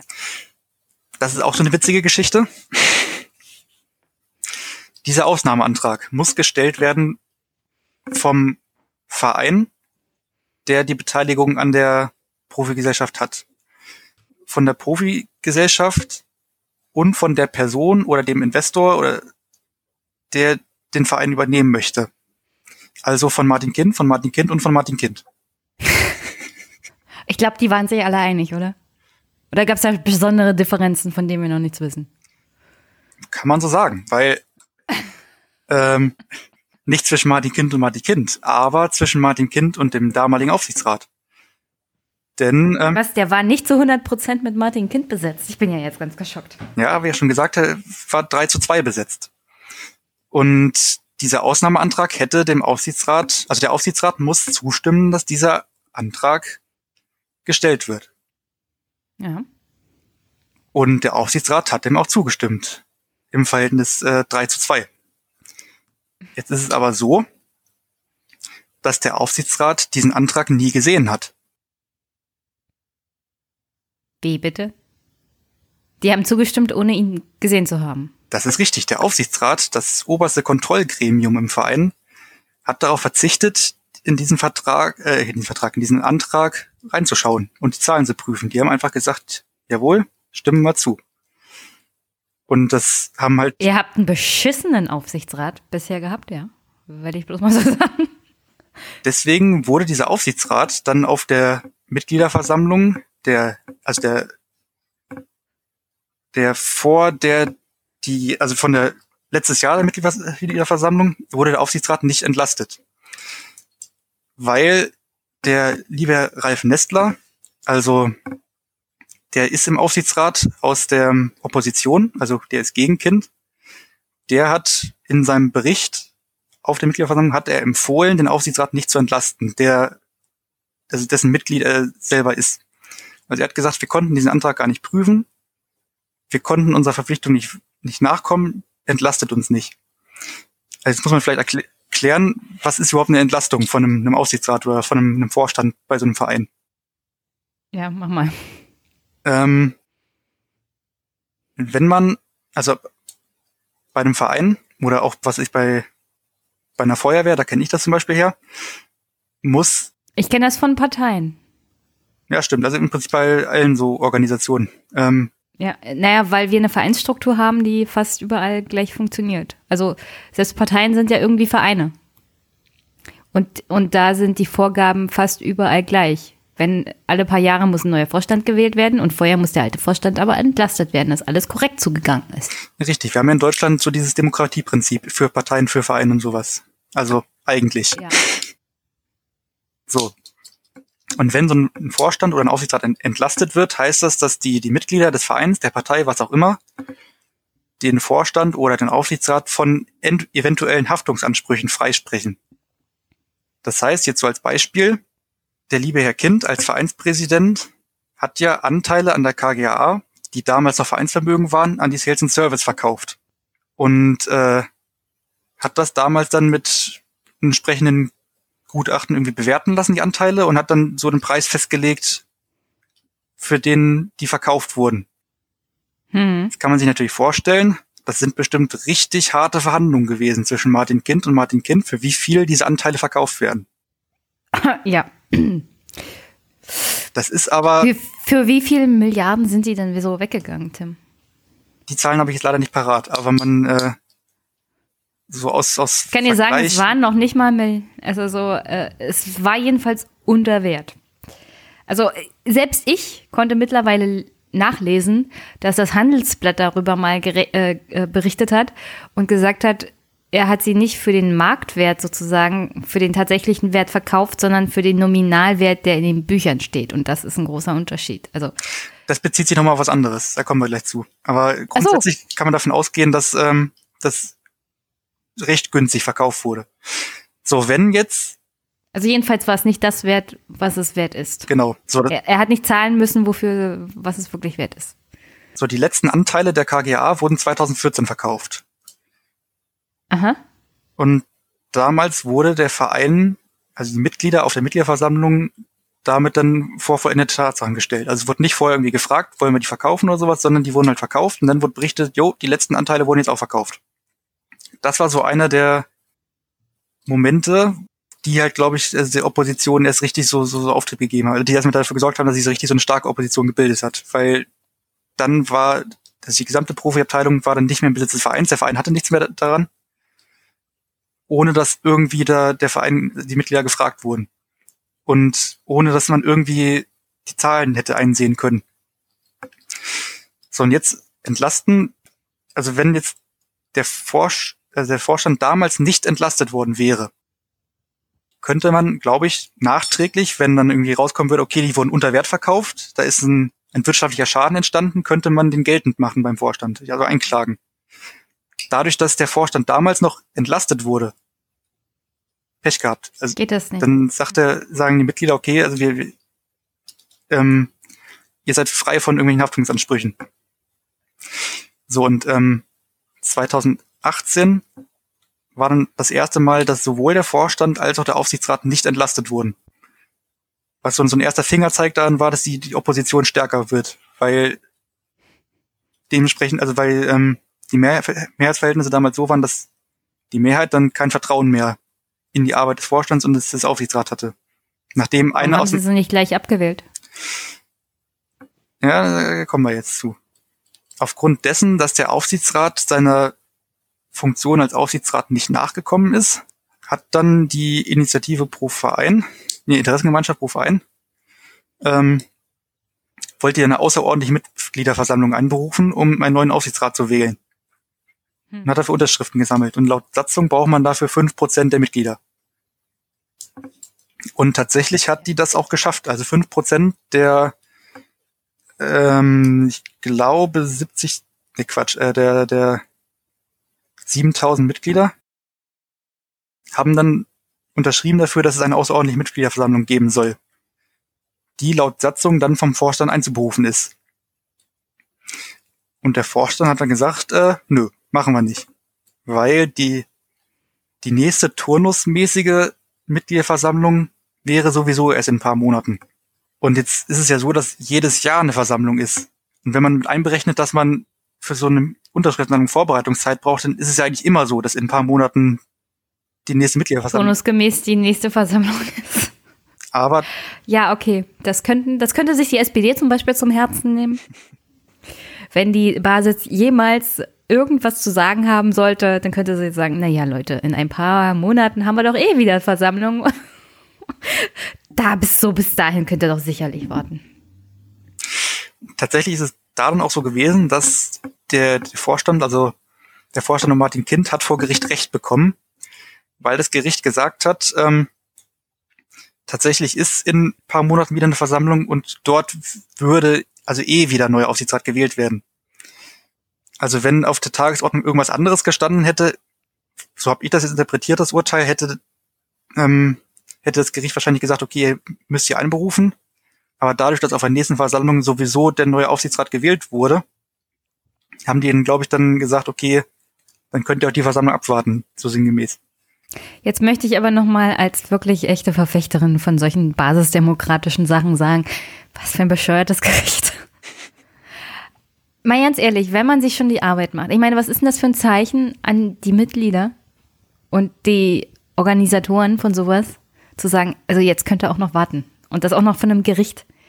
Also das, also es spielt doch überhaupt keine Rolle, ob es zwei Monate oder zwei Wochen sind, wenn du die Unterschriftensammlung gemacht hast, was satzungsmäßig offensichtlich auch rechtens war, dann kannst du doch nicht mit der Begründung, na ja, das sind doch eh nur noch ein paar Wochen oder ein paar Monate, so lange könnt ihr doch noch warten, das Ganze sozusagen kaputt schlagen. Ja, vor allem in der Satzung steht ja wirklich wörtlich, also sie, die Versammlung ist einzuberufen und nicht der, der Vorstand prüft irgendwie. Ja. Und- ja, ich weiß. Und das steht aus gutem Grund bei den Vereinen, bei den Parteien drin. Das sind halt basisdemokratische im Großen und Ganzen auch Vereinigungen. Und die Mitglieder, wenn sie sich die Arbeit machen, diese Unterschriftensammlungen beziehungsweise diese basisdemokratischen Sachen, die auch in Deutschland ziemlich viel Arbeit erfordern. Also, wenn sie sich schon dahinter klemmen, dann hat, haben die Oberen, die Parteiführung oder die, die Vereinsführung in dem Fall, dem auch Folge zu leisten und nicht vor Gericht auch noch rumzuklagen und dann auch noch das Gericht davon zu überzeugen. Ich meine, das geht doch gar nicht. Das ist sowas von undemokratisch. Ja, das ist, ähm, Ja, ja, ich weiß, Rechtsstaat und so ist auch demokratisch, aber das geht mir echt auf Nee, den Sack. das, das meine ich gar nicht. Ist, ich meine, also das war vor dem Hintergrund auch sehr pikant, weil ja immer noch dieser ähm, Ausnahmeantrag von dem Kind ähm, gestellt war. Also zwischenzeitlich, also als diese Berichte kamen, dass der Verein nicht erheblich gefördert wurde von dem Kind, also nicht im ausreichenden Maße. Hm. als die Zeitungsberichte kamen, als es nicht offiziell war, wurde der Antrag plötzlich auf ruhend gestellt. Warum auch immer. Und irgendwann nach einer Zeit wieder aktiviert.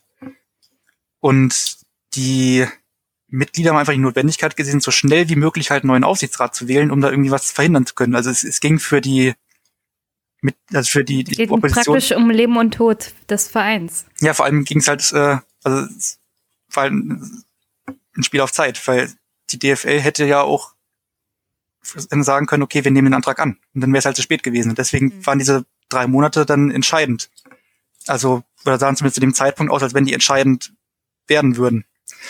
Jetzt ist es so gekommen, dass die DFL diesen Antrag aber abgelehnt hat. Also auch offiziell. Hm. Ähm, und Kind hat, äh, es ist- Stand jetzt, Da hätte ich jetzt, da, da hätte ich jetzt eine Frage. Also wenn Kind die DFL immer damit erpresst, ich könnte ja auch klagen gehen, warum macht er das nicht einfach? Also jetzt könnte er es ja tun. Er hat, die DFL hat ja abgelehnt. Theoretisch könnte er den anderen Rechtsweg zivilrechtlich einschlagen. Das hätte er übrigens auch schon längst machen können, wenn ihm das so sehr auf den Sack ist und geht und so wichtig ist. Ja, also ich sehe das ja so. Also ich denke, dass das einfach ein riesengroßer Bluff ist von Kind, weil du musst mir vorstellen, wenn wenn 50 plus 1 fällt, dann können ja Mhm. alle Vereine Investoren reinholen. Dann verliert er seinen Vorteil. Und wie gesagt, überall anders würden sie ihn wahrscheinlich lynchen. Lynchen, er müsste Deutschland verlassen. Nee, ich verstehe schon. Also, wenn die 50 plus 1 Regel fällt, gibt es andere, auch entsprechendere Vereine, die wahrscheinlich zuerst die guten Investoren abkriegen würden und nicht er. Beziehungsweise Hannover Das ist 96. zumindest meine Theorie. Dass dadurch, dass Hannover 96 dann so ein Alleinstellungsmerkmal hat, wäre das dann deutlich interessanter für Investoren. Weil man bei Hannover 96 kriegst du für deine Investitionen auch Stimmrechte. Woanders nicht. Deswegen ist es, glaube ich, gar nicht so sehr im Interesse von Martin Kind, die 50 plus 1 Regel generell fallen zu lassen, sondern er will halt diese Ausnahmegenehmigung. Er will die Nische haben, die er für sich persönlich und seinen finanziellen Vorteil, das würde ihm wahrscheinlich auch was bringen, ausnutzen kann. Richtig. Ähm, Okay. äh, Und, das, und DFL hat jetzt praktisch seinen Bluff gecallt. Die DFL ist dann nämlich ähm, ist dann selber vors ähm, Bundeskartellamt gegangen und hat gesagt, okay, prüft mal bitte unsere 50 plus 1 Regel, ob die denn so mit Wettbewerbsrecht konform ist. Also die hat selber die Ja. Regel prüfen lassen. Naja, die wollen ja auch nicht permanent erpresst werden. Richtig. Also die, die DFL wollte Rechtssicherheit haben. Was, glaube ich, auch Hm. gar nicht mal so verkehrt ist. Nee. Könnte ja sein, dass demnächst wieder jemand kommt wie Herr Kind. Da wird's ja dann wissen können, was Sache ist. Richtig. So, jetzt ist ja die, was man sich jetzt noch fragen könnte, ähm, was passiert denn überhaupt, wenn diese Ausnahmegenehmigung erteilt worden wäre? Oder kann immer noch erteilt werden, weil Kind ist jetzt vors, vors Schiedsgericht gegangen, wieder der DFL, und hat, ist erstmal dagegen vorgegangen, gegen das Urteil. Weil Kind halt sagt, okay, mal, also, ihr dürft nicht nur meine 20 Millionen berechnen, sondern ich habe ja auch seit über 20 Jahren ehrenamtlich quasi war ich Vereinspräsident und hier äh, Dings ähm, Vorstandsvorsitzender von den KGAA und habe da kein kein Gehalt für bekommen und hat, will das auch mit mit geltend machen. Also seine seine geleistete Arbeit quasi. Also seine moralische Integrität, die er in den Verein eingebracht hat über die ganze Zeit, die muss jetzt auch noch finanziell aufgewogen werden. Natürlich. So, was, was würde passieren, wenn diese Ausnahmeregelung, wenn, er- wenn er die bekommen würde? Dann könnte, also hätte, dann hätte Martin Kind das Recht, von dieser Management GmbH die, die Mehrheit zu kaufen, die jetzt noch zu 100 Prozent dem Verein gehört. Die Management GmbH ist ja im Moment so das einzige Feigenblatt, wo man noch sagen kann, 50 plus 1 ist irgendwie so ein bisschen gewährleistet in Hannover, 6, äh, in, bei Hannover 96. Und Martin Kind würde dann diese Management GmbH kaufen für Und damit, damit würde ihm praktisch ähm, der Profifußball, die ganze Profifußballabteilung von Hannover 96 gehören. Ja, also das, das allerletzte Band zwischen dem, also dem Verein und der, der Profimannschaft wäre dann quasi gekappt. Also dann hat man keinerlei Einflussmöglichkeiten mehr, außer halt hier seine, seine Mitglieder, die man im Aufsichtsrat hat, die nichts sagen dürfen und äh, auch nicht davon erzählen dürfen. Okay. Also sozusagen stille und unsichtbare Mitglieder des Vereins im Aufsichtsrat. Genau. So, und das ist jetzt was, wo du vorhin gesagt hast mit dem Nominalwert. Weil da gibt es jetzt zwei Gutachten.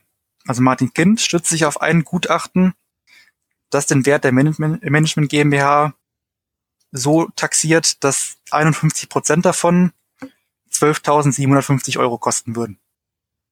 Was komplett? Und aus der Opposition. Was? Was, Tim, nochmal? Komplett. Nicht pro Anteil. Äh, das habe ich gar nicht ausgerechnet auf die Schnelle. Aber also. Also das wäre, diese 12.000 Euro wären aber pro Anteil und nicht komplett für die 51 Prozent. Das wäre komplett für die 51 Prozent. Was? So, und die Opposition hat einen Gutachten in Auftrag gegeben und das Gutachten kommt zum Schluss, also die, weil diese Management GmbH einem ja die Macht über die KGAA verleiht, über die Profimannschaft.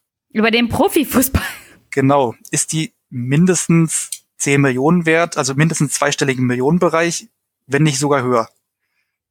Ja. Und das Gutachten von Martin Kind stützt sich halt auf den reinen Nominalwert der GmbH. Und da muss man sagen, okay, die GmbH hat keine Vermögenswerte. Die ist halt wirklich nur, ja, das stimmt. Die ist wirklich nur zwischengeschaltet zwischen Vereinen und KGA. Und als, als reinen Vermögenswert hat die GmbH halt wenig zu bieten. Also die hat nicht irgendwie was, also die hat keine Markenrechte oder, oder keine, keine Anteile irgendwie an der KGA.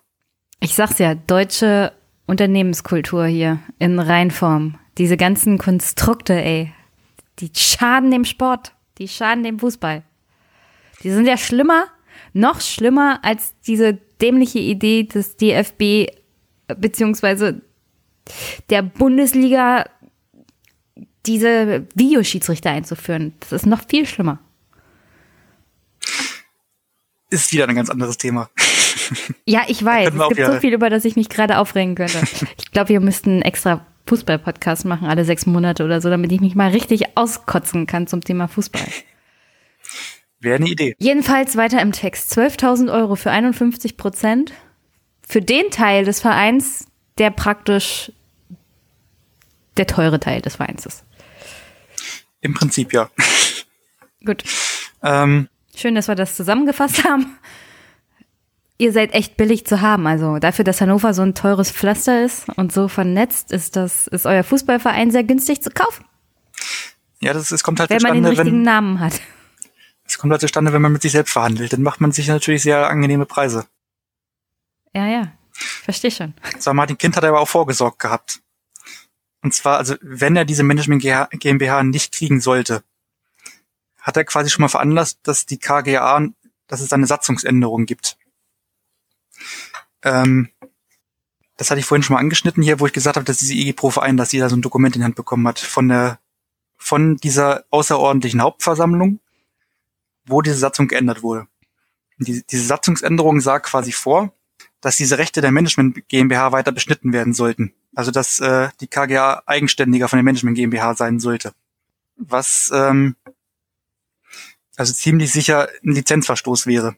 Also gegen halt diese, als gegen die 50 plus 1 Regel verstoßen würde. Und damals gab es in den Medien einen großen Aufschrei, dass ähm, es sein könnte, dass Martin Kind durch diese Satzungsänderung die Lizenz von Hannover 96 aufs Spiel setzt. Also dass entweder die DFL halt Strafmaßnahmen ergreift, in, also Strafzahlung oder Punktabzug oder im schlimmsten Fall Zwangsabstieg oder halt einen kompletten Lizenzentzug, dass man sagt, okay, Hannover 96 ist nicht für die für den Profifußball zugelassen.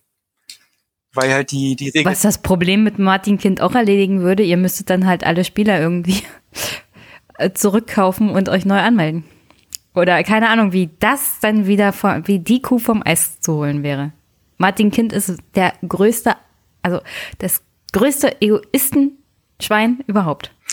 Ja, aber dazu kam es ja nicht, weil Martin Kind quasi, also mit der DFL, ähm, quasi gesprochen hat und dann haben die sich äh, verständigt, wie diese Satzungsänderung wieder rückgängig zu machen ist. Also die hat die Satzungsänderung wurde dann quasi Satzungs, also wurde dann ähm, nach den DFL-Regularien konform dann angepasst, dass diese Gefahr nicht mehr droht.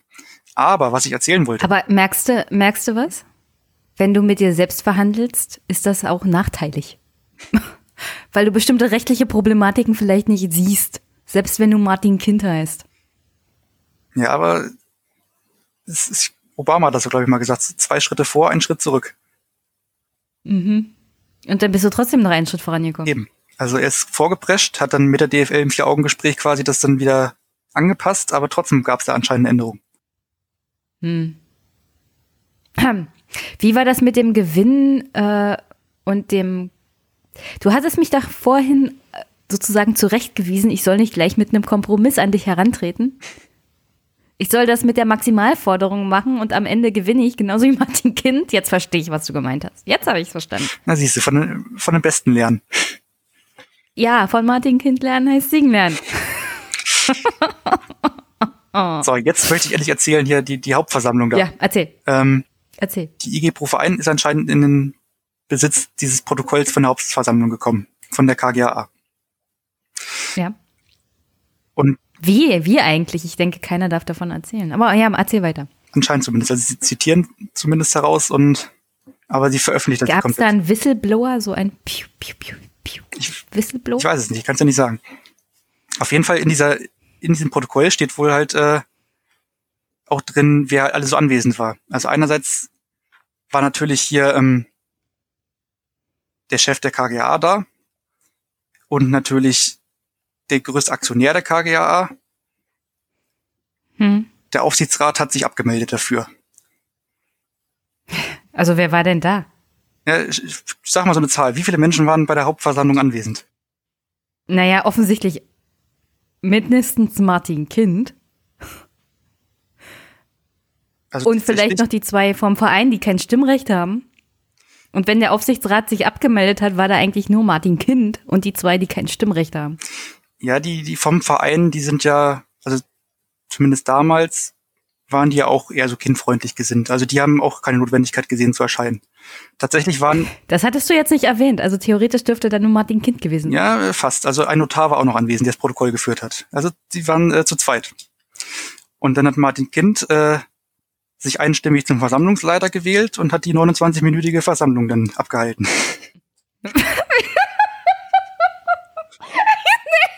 Wie? Was? Wie kann jemand mit sich selbst und einem Notar, der eigentlich nur zum Aufzeichnen da ist, 29 Minuten eine Versammlung Es ist halt ganz einfach. Es ist halt eine KGA, also eine Kommanditgesellschaft auf Aktien. Der, der, also Martin Kind war als Vertreter des Vorstands der KGA da. Und die KGA hat nur einen einzigen Aktionär und das ist die Sales and Service GmbH. Das heißt, Also die Lab dass alle Aktionäre waren da und der. Vorstand war da. Reicht. Die Versammlung war Also die beschlussfähig und Selbstgespräche, die Selbstgespräche von Martin Kind müssen sehr unterhaltsam sein auf dem Papier. also ich muss zumindest auch sehr lachen, als ich gelesen habe, dass Martin Kind sich einstimmig zum Versammlungsleiter gewählt hat.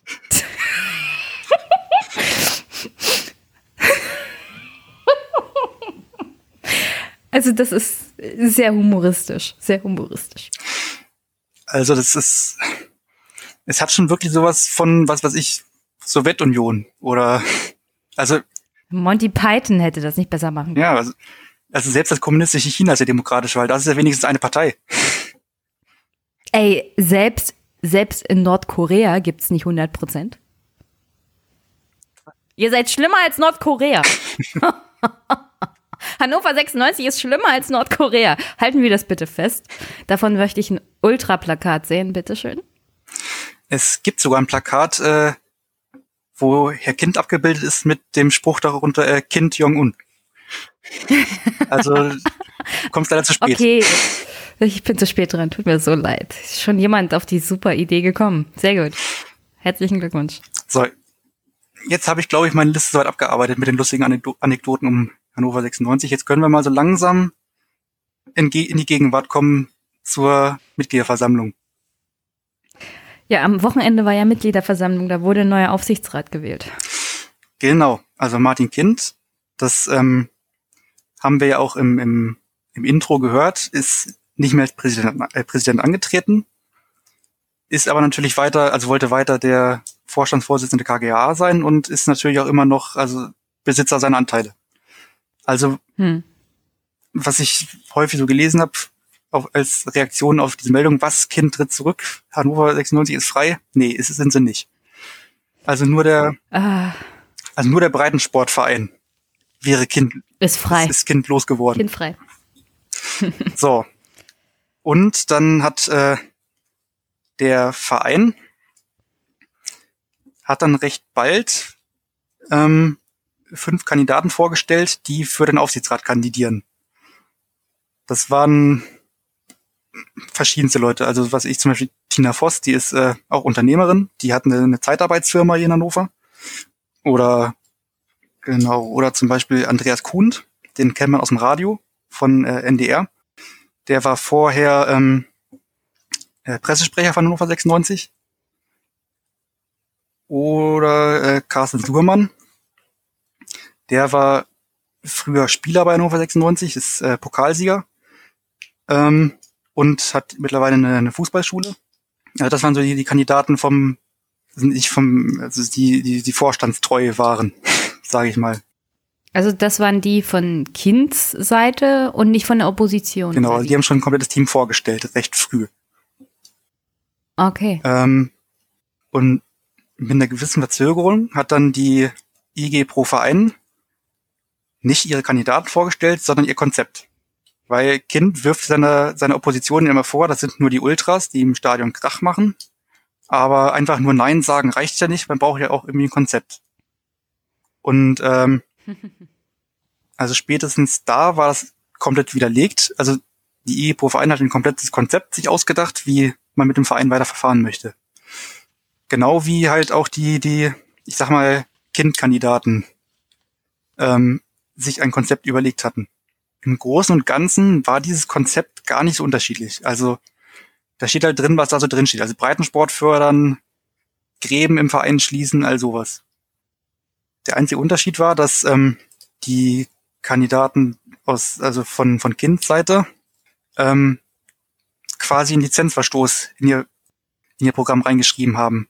Weil die gesagt haben, dass sie darauf verzichten wollen, über die Management GmbH den, den ähm, Vorsitzenden der KGAA zu bestimmen.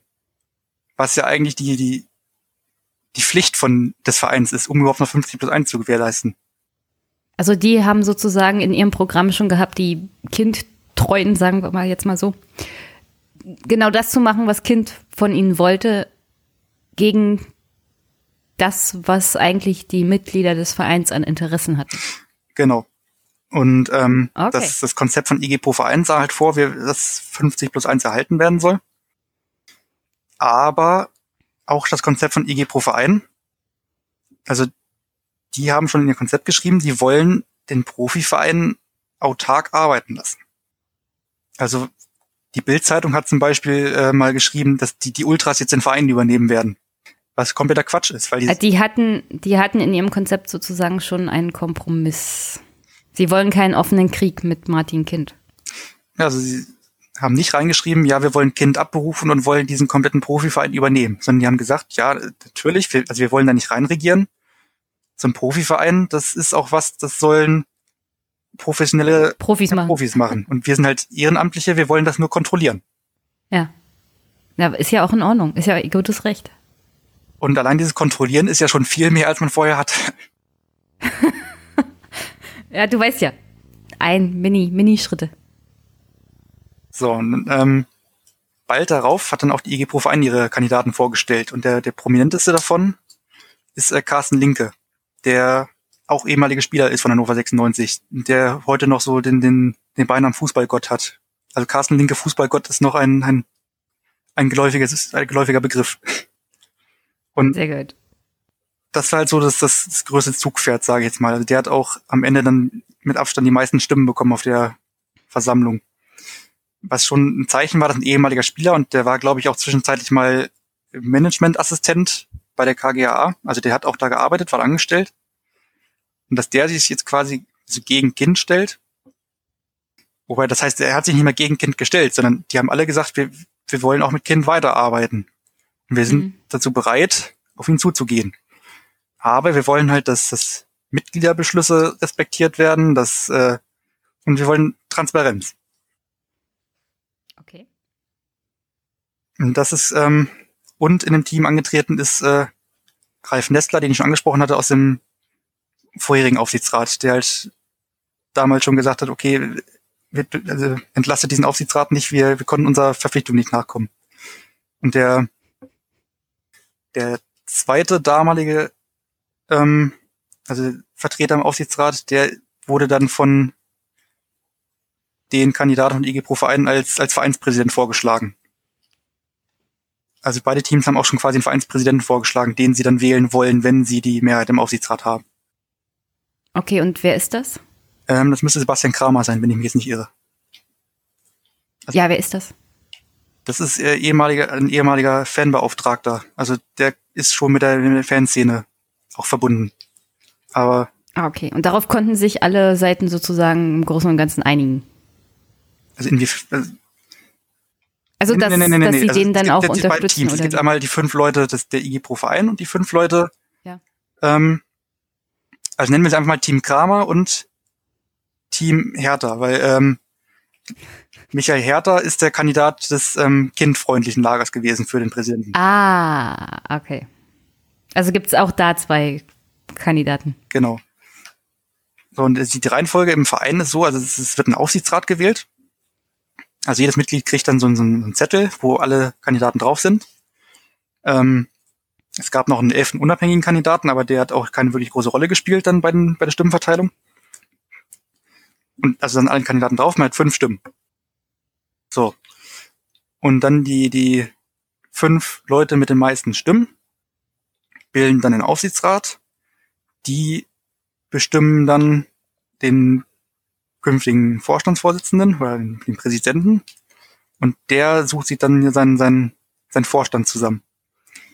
Okay. Aus den Abteilungen des Vereins oder was weiß ich woher. Hm. Und bis jetzt war das halt immer so, dass, ähm, dass quasi kindfreundliche Leute in den Aufsichtsrat gewählt wurden. Die haben natürlich Kind bestimmt und der hat sich dann seinen Vorstand dann irgendwie zusammengebastelt. Und bislang war das auch nie so, dass man so viele Kandidaten für den Aufsichtsrat überhaupt zur Verfügung hatte. Also häufig war das so, dass man fünf Kandidaten hatte und diese fünf Kandidaten wurden halt auch gewählt. Und jetzt, dass es elf Leute waren, war halt schon sehr, sehr viel. Weil bei der das letzte Mal, dass ein Aufsichtsrat gewählt wurde, hat die Opposition auch nur drei Kandidaten benannt, mit dem Ziel, hoffentlich diese drei reinzukriegen, um die Mehrheit zu haben. Hm. Und das hatte damals nicht geklappt. Nee, damals sind leider nur zwei reingekommen. Ähm, aber in dieser Zeit von, also 2016 wurde das letzte Mal der Aufsichtsrat gewählt und das ist dann, der ist dann immer für drei Jahre gewählt. Also in diesen drei Jahren ist diese Opposition um einige stärker geworden. Also al- man sieht allein schon an der, an der Besucherzahl dieser Mitgliederversammlung, wie das Interesse allgemein gewachsen ist und wie auch der Rückhalt in der Opposition stärker geworden ist. Also ähm, bei der 2016 hat die meisten Stimmen bekommen für den Aufsichtsrat äh, Valentin Schmidt, der auch dann Aufsichtsratschef geworden ist, mit 410 Stimmen. Und Carsten Linkert bei der jetzigen Versammlung hat er 1444 Stimmen bekommen. Boah. Das ist, äh, also Das ist ein kleiner Unterschied. Genau. ähm, oder die, die wenigsten Stimmen hat äh, ja gut, der, der unabhängige Kandidat bekommen, Dieter Rohles mit 211. Danach kommt Michael Dette mit 615. Mit 615 wäre der damals halt mit Abstand der mit den meisten Stimmen gewesen. Also das ist schon das Interesse insgesamt ist wirklich sehr rapide angestiegen. Und die mussten auch die, die Lokalität für die Versammlung wechseln und dann ähm, auch das, das Kindlager, also oder Martin Kind, hat massiv versucht zu mobilisieren, um ähm, dem was entgegenzusetzen.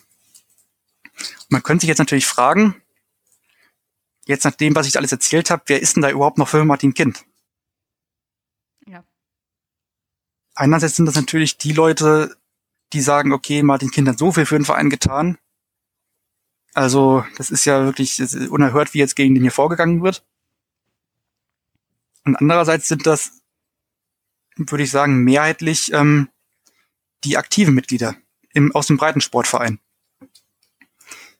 Also die dort, was weiß ich, schwimmen, Leichtathletik machen, also die, die aktiven Vereinsmitglieder. Und warum haben die nichts gegen ihn? Hat, hat Martin Kind was für den Breitensport getan? Ich meine, im Vergleich zum Fußball musst du ja vielleicht beim Schwimmen und beim Leichtathletik nicht so viel investieren tatsächlich, um einen Eindruck zu machen, weil das Sportarten sind, wo in der Regel nicht viel investiert wird. Und die meisten, sagen wir mal nett, die meisten Präsidenten von Sportvereinen kümmern sich um die Abteilungen eh nicht. Also da musst du eigentlich nur mal auftauchen und mal nachfragen, um da gute Stimmung zu machen. Also tatsächlich ist es auch so, so mein Eindruck. Also die ganzen, also der Breitensportverein ist ja gegliedert in verschiedene Abteilungen, also Abteilung Schwimmen, Abteilung Leichtathletik, was weiß ich was. Und die ganzen Abteilungsleiter sind also mehrheitlich äh, pro Kind gestimmt, weil die wissen, dass äh, Herr Kind für die Belange des Breitensportvereins äh, ein offenes Ohr hat, würde ich mal sagen. Und ähm, tatsächlich haben die auch verhältnismäßig äh, sehr gute Bedingungen, um ihren Sport auszuüben. Ähm, tatsächlich ist es so, das wurde jetzt auf der, der letzten Mitgliederversammlung quasi öffentlich, dass also allein aus den Beiträgen, die die aktiven Mitglieder zahlen, könnte der Verein nicht mal seine Personalkosten tragen. Also der könnte keine Platzwarte bezahlen, kein niemand in der Mitgliederverwaltung. Also das würde nicht ausreichen. Und davon ist noch nicht hm. irgendwie Sprit für ein Rasenjahr gekauft oder Bälle für, für den Tennisverein oder sowas. Also nicht mal die, die Personalkosten könnten durch die aktiven Mitglieder getragen werden. Also so ist also die, der Verein also ist quasi also lebt über sein Verhältnis würde ich mal sagen. Also aus, allein aus denen die Sport treiben könnten die sich nicht finanzieren.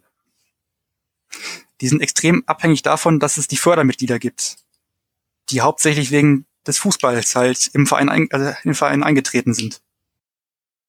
Und ähm, dadurch, dass halt der Verein so gut dasteht, dass er so viel Geld investiert wird, sind, glaube ich, auch die, die Mitglieder sehr dankbar dafür, dass sie diese Bedingungen haben. Hm. Und was ein häufiger Kritikpunkt ist, ähm, dass die Opposition gegen Kind hauptsächlich aus den Fankreisen des Profisports sind. Und dass die Mitglieder des Vereins, also die aktiven Mitglieder des Vereins sagen, ihr habt ja gar keinen, keinen ähm, gar keinen Blick für unsere Belange, euch geht's ja nur um den Fußball, aber Hannover 96 ist viel größer, als ihr denkt. Weißt du? Hm. Das Argument an sich ist ja auch nicht falsch. Wenn du dir die das, also wenn ich mir so die ganze Diskussion nochmal Revue passieren lasse, worüber wir auch gesprochen haben, es geht eigentlich nur um den Fußball.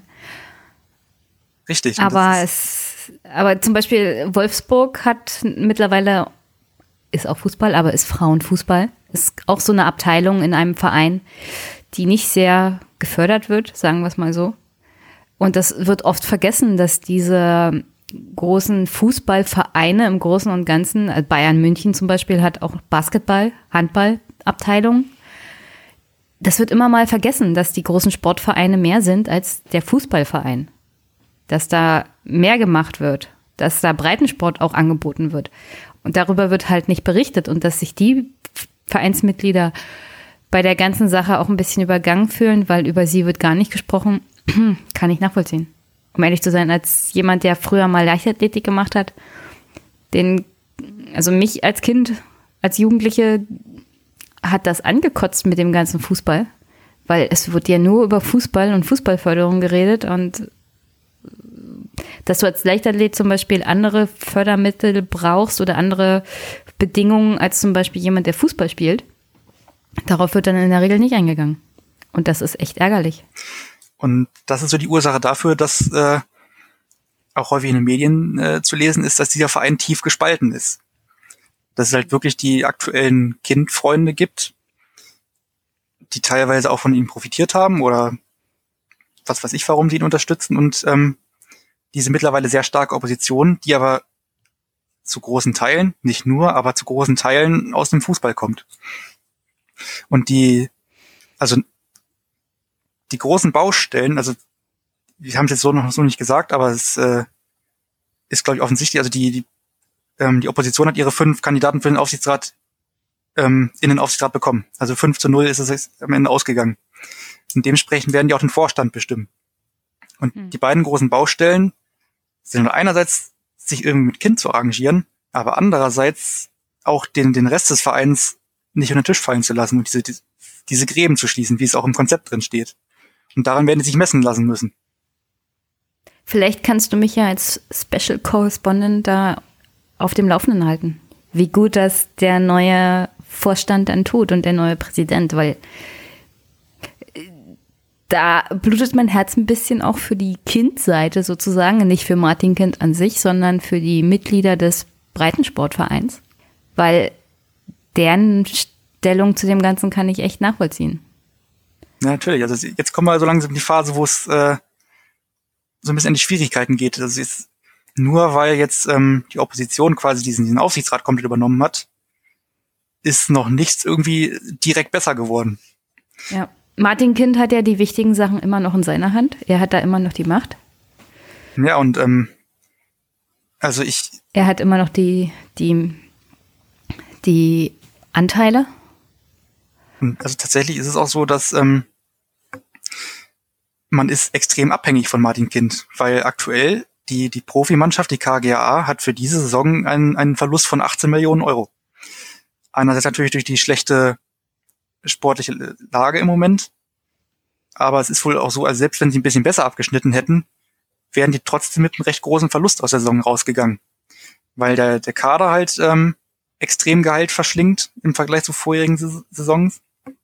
Und äh, weil man jetzt auch zum Beispiel einen Trainer entlassen hat, den man Abfindung zahlen muss.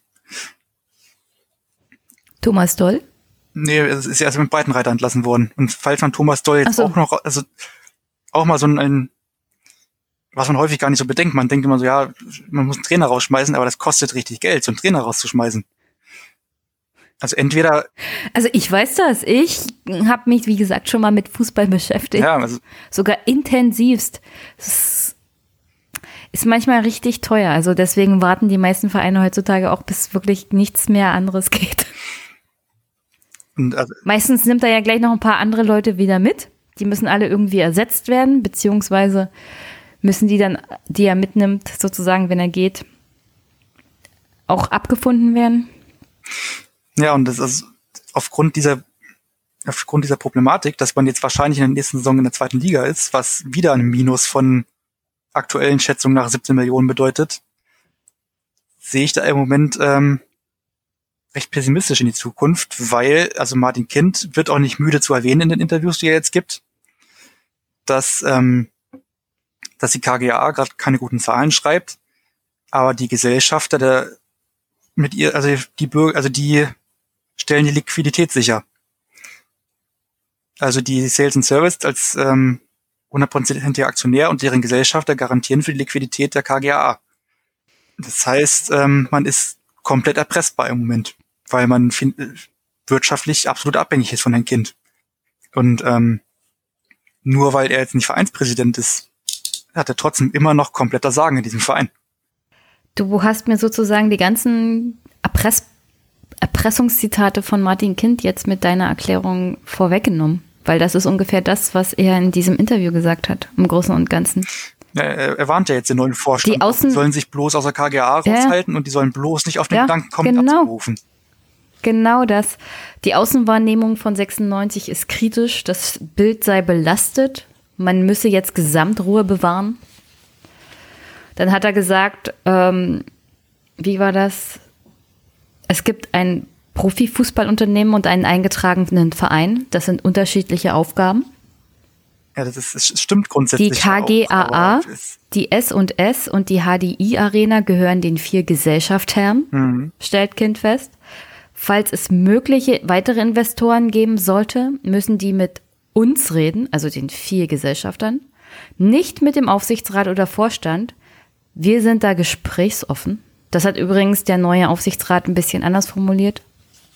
Also Martin Kind scheint mir nicht so, sagen wir es mal, kompromissbereit zu sein. Aber er hat ja eigentlich auch im Großen und Ganzen recht. Er hat immer noch die Macht da, wo es wichtig ist, was den Profifußball angeht.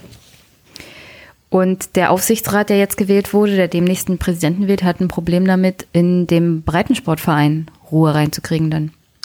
Ja, also die, die Baustellen im Verein werden nicht weniger, sondern das sind äh, nee vielleicht eher jetzt sogar noch mehr geworden.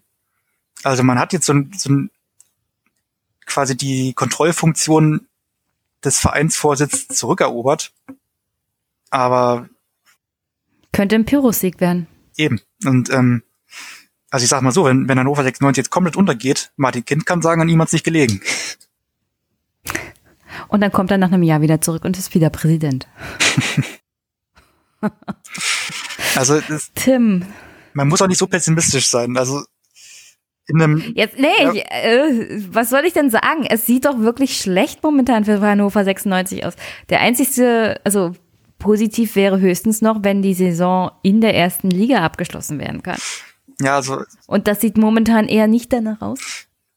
der liebe Herr Hüttel Das hat ja mal als der liebe Herr Hüttel hat im Rasenfunk ja auch gesagt, also er kann sich eigentlich nicht vorstellen, dass das Kind seine Machtposition so überreizt, weil er ja auch ein wirtschaftliches Interesse daran hat, dass es diesem Verein gut geht. Aber das, das, das wage ich im Moment nicht zu beurteilen. Also wie abhängig davon ist, dass es, es dem Verein gut geht. mir, mir scheint das so, so eine Sache zu sein von Martin Kind, wo er unbedingt mal. Ist das so ein, so ein Machtding von Martin Kind? Ich glaube, er würde das Ganze auch gegen die Wand fahren lassen. Persönlich, finanziell würde er jetzt nicht so groß darunter leiden, wenn ich mir überlege, dass er 600 Millionen schwer ist und nur 20 Millionen in den Verein gesteckt hat. Er könnte sich jetzt zurücklehnen und sagen, macht mal. Da muss er noch nicht mal groß überreizen, um ehrlich zu sein. Wenn es blöde läuft, lehnt er sich zurück, guckt zu und danach kann er das immer noch so durchziehen, wie er will, wenn es für den Verein richtig blöd läuft. Also ich, ich bin halt, wie gesagt, dann nicht so wirklich optimistisch. Also du könntest mir jetzt fragen, was würde ich mir für den Verein wünschen, aber alles, was ich irgendwie sagen würde, dafür ist es zu spät. Also es ist also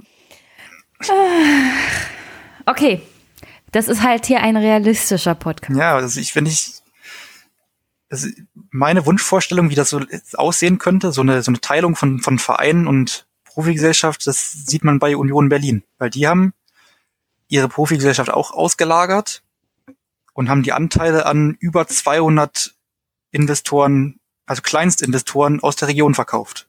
Also Berlin und Umland.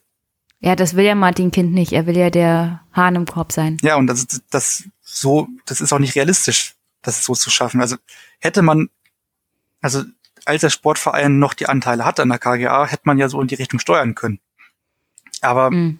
Na, jetzt ist vorbei. jetzt ist vorbei. Jetzt hat Martin Kind die Anteile an sich selber verkauft. Und die gibt er wahrscheinlich auch nicht so leicht wieder her. Also er hat ja, er hat ja auch gesagt, er hat da im Moment kein Interesse daran, die, sich daraus zurückzuziehen. Wie sieht denn das eigentlich mit der Familie von Martin Kind aus?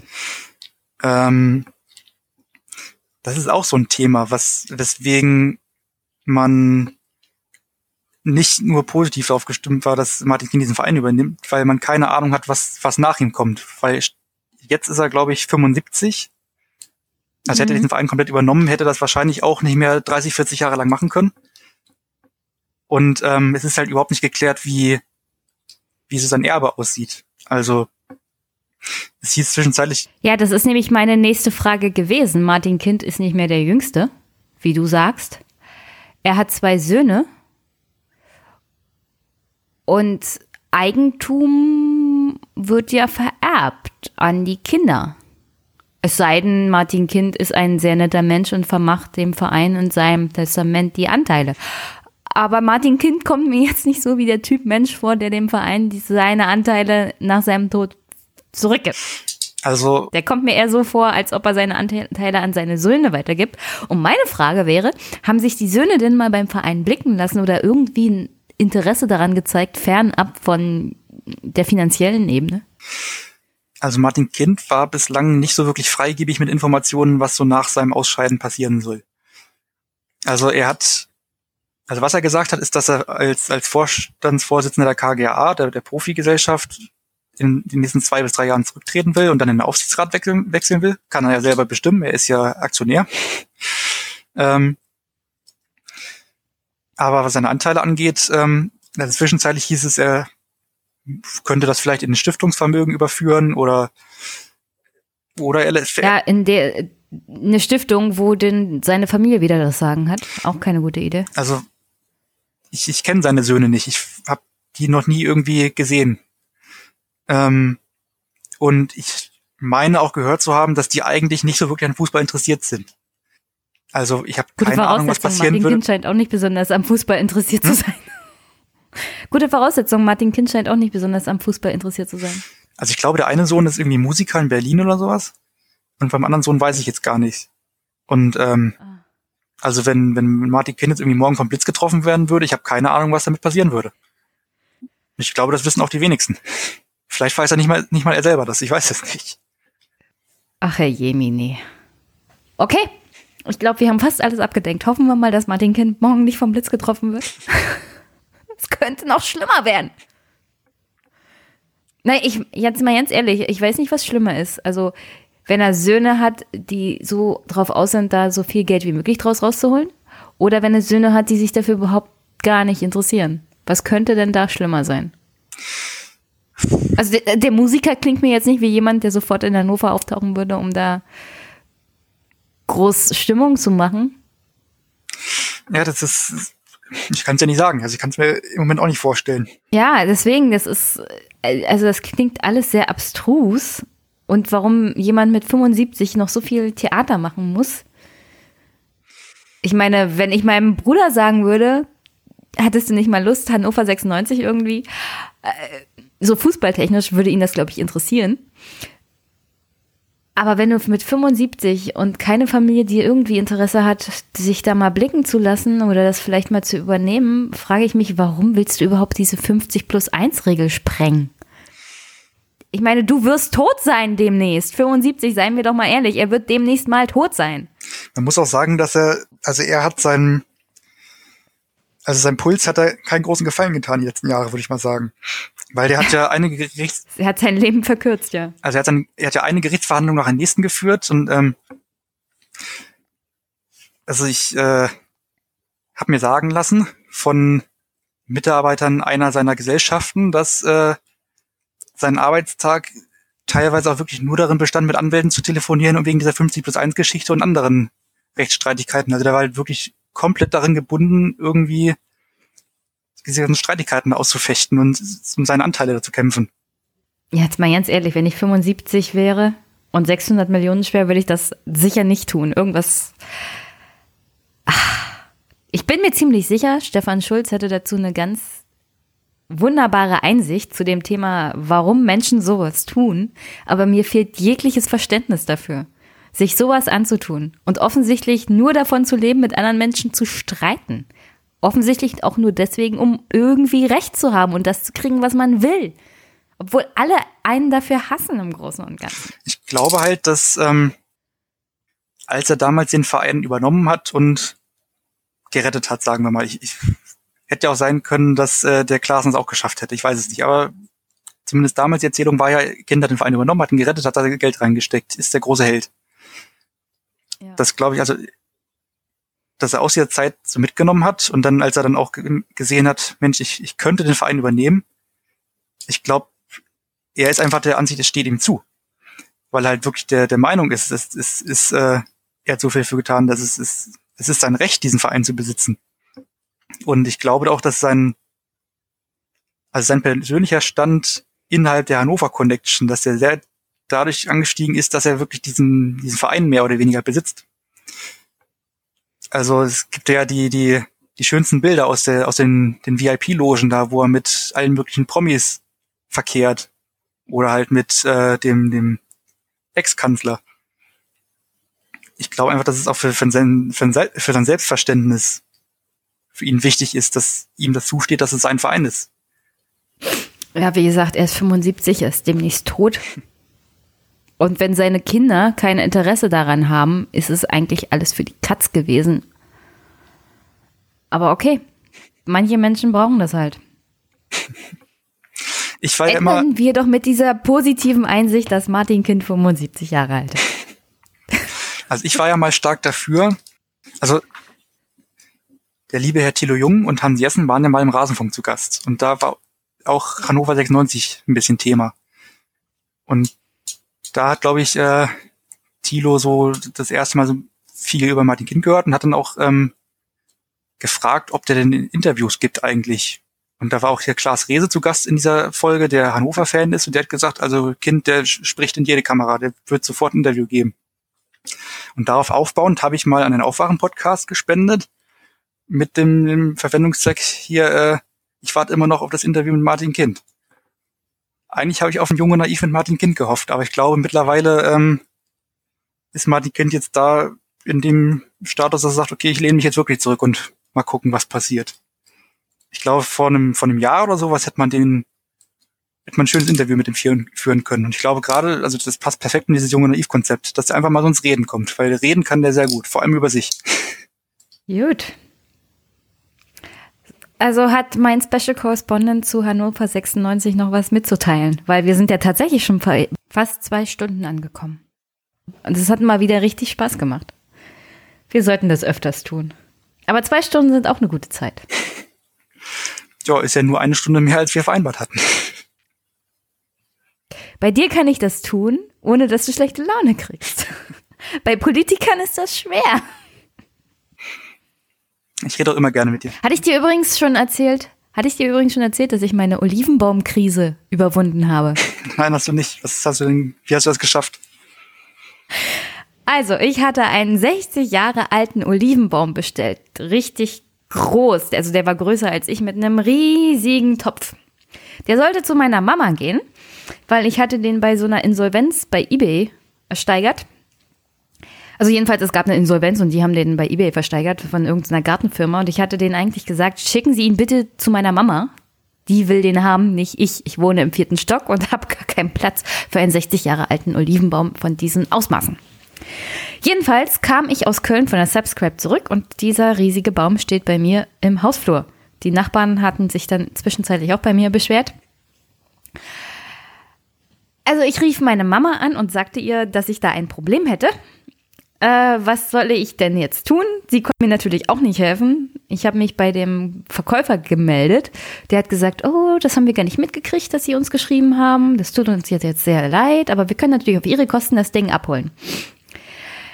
Äh, in der Zwischenzeit war mein Papa so lieb, einen Transporter zu besorgen. Am nächsten Tag kamen sie, also meine Mama und mein Papa, zu meiner Wohnung, haben das Ding hinten in den Transporter gehieft, also ich meine Mama kann das nicht.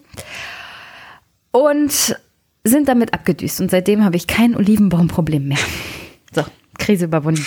Dann enden wir doch mit einem Happy End. Ist das nicht schön? ja, so ein lustiges Happy End. Solche Sachen passieren mir übrigens permanent.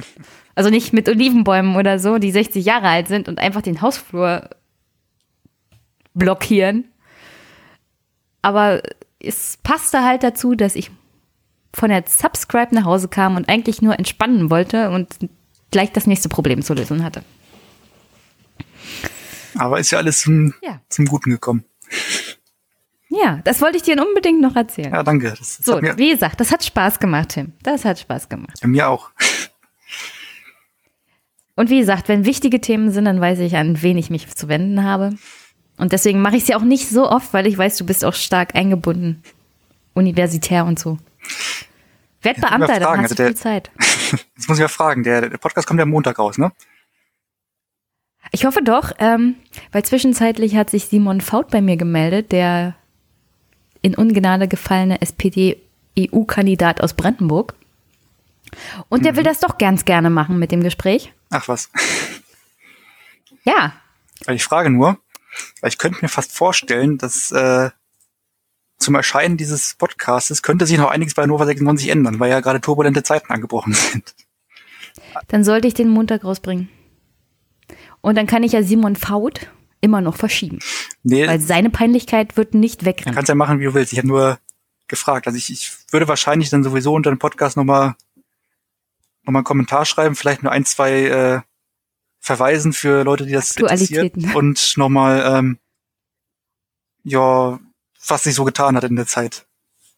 Falls es überhaupt irgendjemand interessiert, falls uns überhaupt noch irgendjemand zuhört. Ich kann es mir fast nicht vorstellen bei zwei Stunden Nova 96. Es hat Spaß gemacht. Außerdem, bei zwei Stunden sind wir immer noch unter dem Durchschnittswert von zum Beispiel 93 geblieben. Ja, das stimmt. Dann müssten wir jetzt aber eigentlich. Die aktuelle Folge von denen ist irgendwas um die drei Stunden und da sind wir noch ganz ziemlich, also Diät, auf Diät sozusagen, Podcast auf Diät. Müssten wir jetzt aber zum Ende entweder nochmal obskure Sportarten kommentieren oder ein Tippspiel machen oder lesen. Was lesen wir denn? Ich weiß ich nicht, die lesen ja so einen komischen Groschenroman. Soweit bin ich noch nicht vorgestoßen, offenkundig. Ja, die macht das äh, so alle drei Episoden in meinem Wechsel im Moment. Ah, okay. Okay. Soweit, wie gesagt, bin ich noch nicht vorgestoßen. Bisher fand ich es einfach nur sehr witzig. Ja, Also Kinder, hört Einmischen Podcast, hört 93, hört Rasenfunk, wenn ihr Fußballkonnoisseure seid. in der Reihenfolge bitte. Platz 1 einmischen. Und danach kommt 93 irgendwo. Und Aufwachen-Podcast Oh, ja. kann man auch nochmal hören und Talk Radio auch. Ja, natürlich, die Es auch, gibt so viele tolle Podcasts. So viele tolle Podcasts. Aber nur ein Podcast mit Jenny und einem Special Correspondent Tim. Also einmischen ist schon was Besonderes. Stimmt, also allein aus dem Grund darf ich gar keinen Podcast machen, damit ich exklusiv hier bin. Ja, genau. Du bist mein exklusiver Tim. Damit kann ich leben. Sehr gut. Dann wünsche ich dir viel Erfolg bei deiner Arbeit morgen. Also deiner schriftlichen Arbeit oder mündlichen Arbeit oder was auch immer du da Eine mündliche Prüfung in. Quantenmechanik. Du bist also perfekt vorbereitet. Nach diesem Gespräch mit mir bist du perfekt auf mündliche Prüfung Quantenmechanik vorbereitet. Ist im Prinzip genau dasselbe, ja. Ja, s- minimale Unterschiede, minimale Unterschiede. Das nächste Mal kannst du mir ja erklären, was Quantenmechanik ist. Also dann werden wir, glaube ich, noch weniger Zuhörer haben. Wie gesagt, Subscribe 10. Ich habe gelernt, es gibt, man kann Podcasts zu allem machen. Ach was. Und solange man dabei Spaß hat, ist das völlig in Ordnung. Wie gesagt, nachdem ich Basti kennengelernt habe, es gibt die obskuresten Podcaster, die mit den obskursten Dingen mehr Hörerschaft erringen können als so ein Politik-Podcast. Ich bin leicht beleidigt. Aber dafür ist kein Podcast so toll wie deiner. Das stimmt. Und dafür bist du auch in sonst keinem. Da siehst du. Also, Ja. Ich mache ja nur Spaß. Nicht, dass die von 93 morgen hier irgendwie. Habt ihr das gehört? Oh wei, oh wei. Wenn ich die Fanszene auf der Backe habe, dann habe ich echt ein Problem. ja, wobei du hättest ja höchstens die Fanszenen von, von Köln, Frankfurt und so auf der Backe. Und du bist ja in sicherer Entfernung. Mich kann keiner finden. das ist der Vorteil von, vom ländlichen Raum in Brandenburg. Mich findet hier keiner. Also denn, Basti konnte ja noch nicht mal meinen Heimatort richtig aussprechen. Basti konnte ja noch nicht mal meinen Heimatort richtig aussprechen. Brandenburg. Nein, es gibt in Brandenburg auch Städte. In der Stadt bin ich sozusagen geboren. Wir haben auch sowas wie Städte hier, so Zivilisation und so. Haben wir so ein paar hundert Jahre schon. Ach was. Ja gut, die kommen aus Niedersachsen. Also die haben ja auch sehr viel Fläche. Es gibt da so einen Witz und so ein, so ein Running Gag bei der Heute-Show mit Schafen. Gibt es das? Und dieser Running Gag würde sogar das Niveau von meinem Podcast unterbieten. Also lasse ich ihn jetzt lieber weg. Ja, das ist ja feige, jetzt das anzukündigen und dann nicht zu liefern. Naja, du weißt doch, dass man in Niedersachsen, wenn man wenn man es nötig hat, gibt's überall mal ein Schaf. Ich dachte, das wäre das Saarland. Nee, das ist Niedersachsen. Olli Welke macht da immer Witze über Niedersachsen und Männer und Schafe. Also so viele Schafe haben wir doch gar nicht. Wir haben noch einen Wolf. Nein, die Wölfe sind alle bei uns. Die werden hier, die fressen auch die ganzen Schafe. Warum in Niedersachsen Schafe verschwinden, kann dir nur Olli Welke sagen. Okay, also wie gesagt, ich will dich heute hier nicht noch weiter beanspruchen. Das wird übrigens alles drin gelassen, Tim. Deswegen Da bin ich ja schon fast von ausgegangen. Aber das hört ja sowieso keiner. Da bin ich ja beruhigt. Und wenn dich nachher jemand anspricht, Tim, was hast du denn dabei gedacht? Dann weißt du Bescheid. Okay. Also denn, wir verabschieden Dann uns jetzt ich seit dir noch 20 einen Minuten gefühlt. Ne? Ja, ja. Jetzt, jetzt aber wirklich. Tschüss, Tim. Tschüss, Jenny.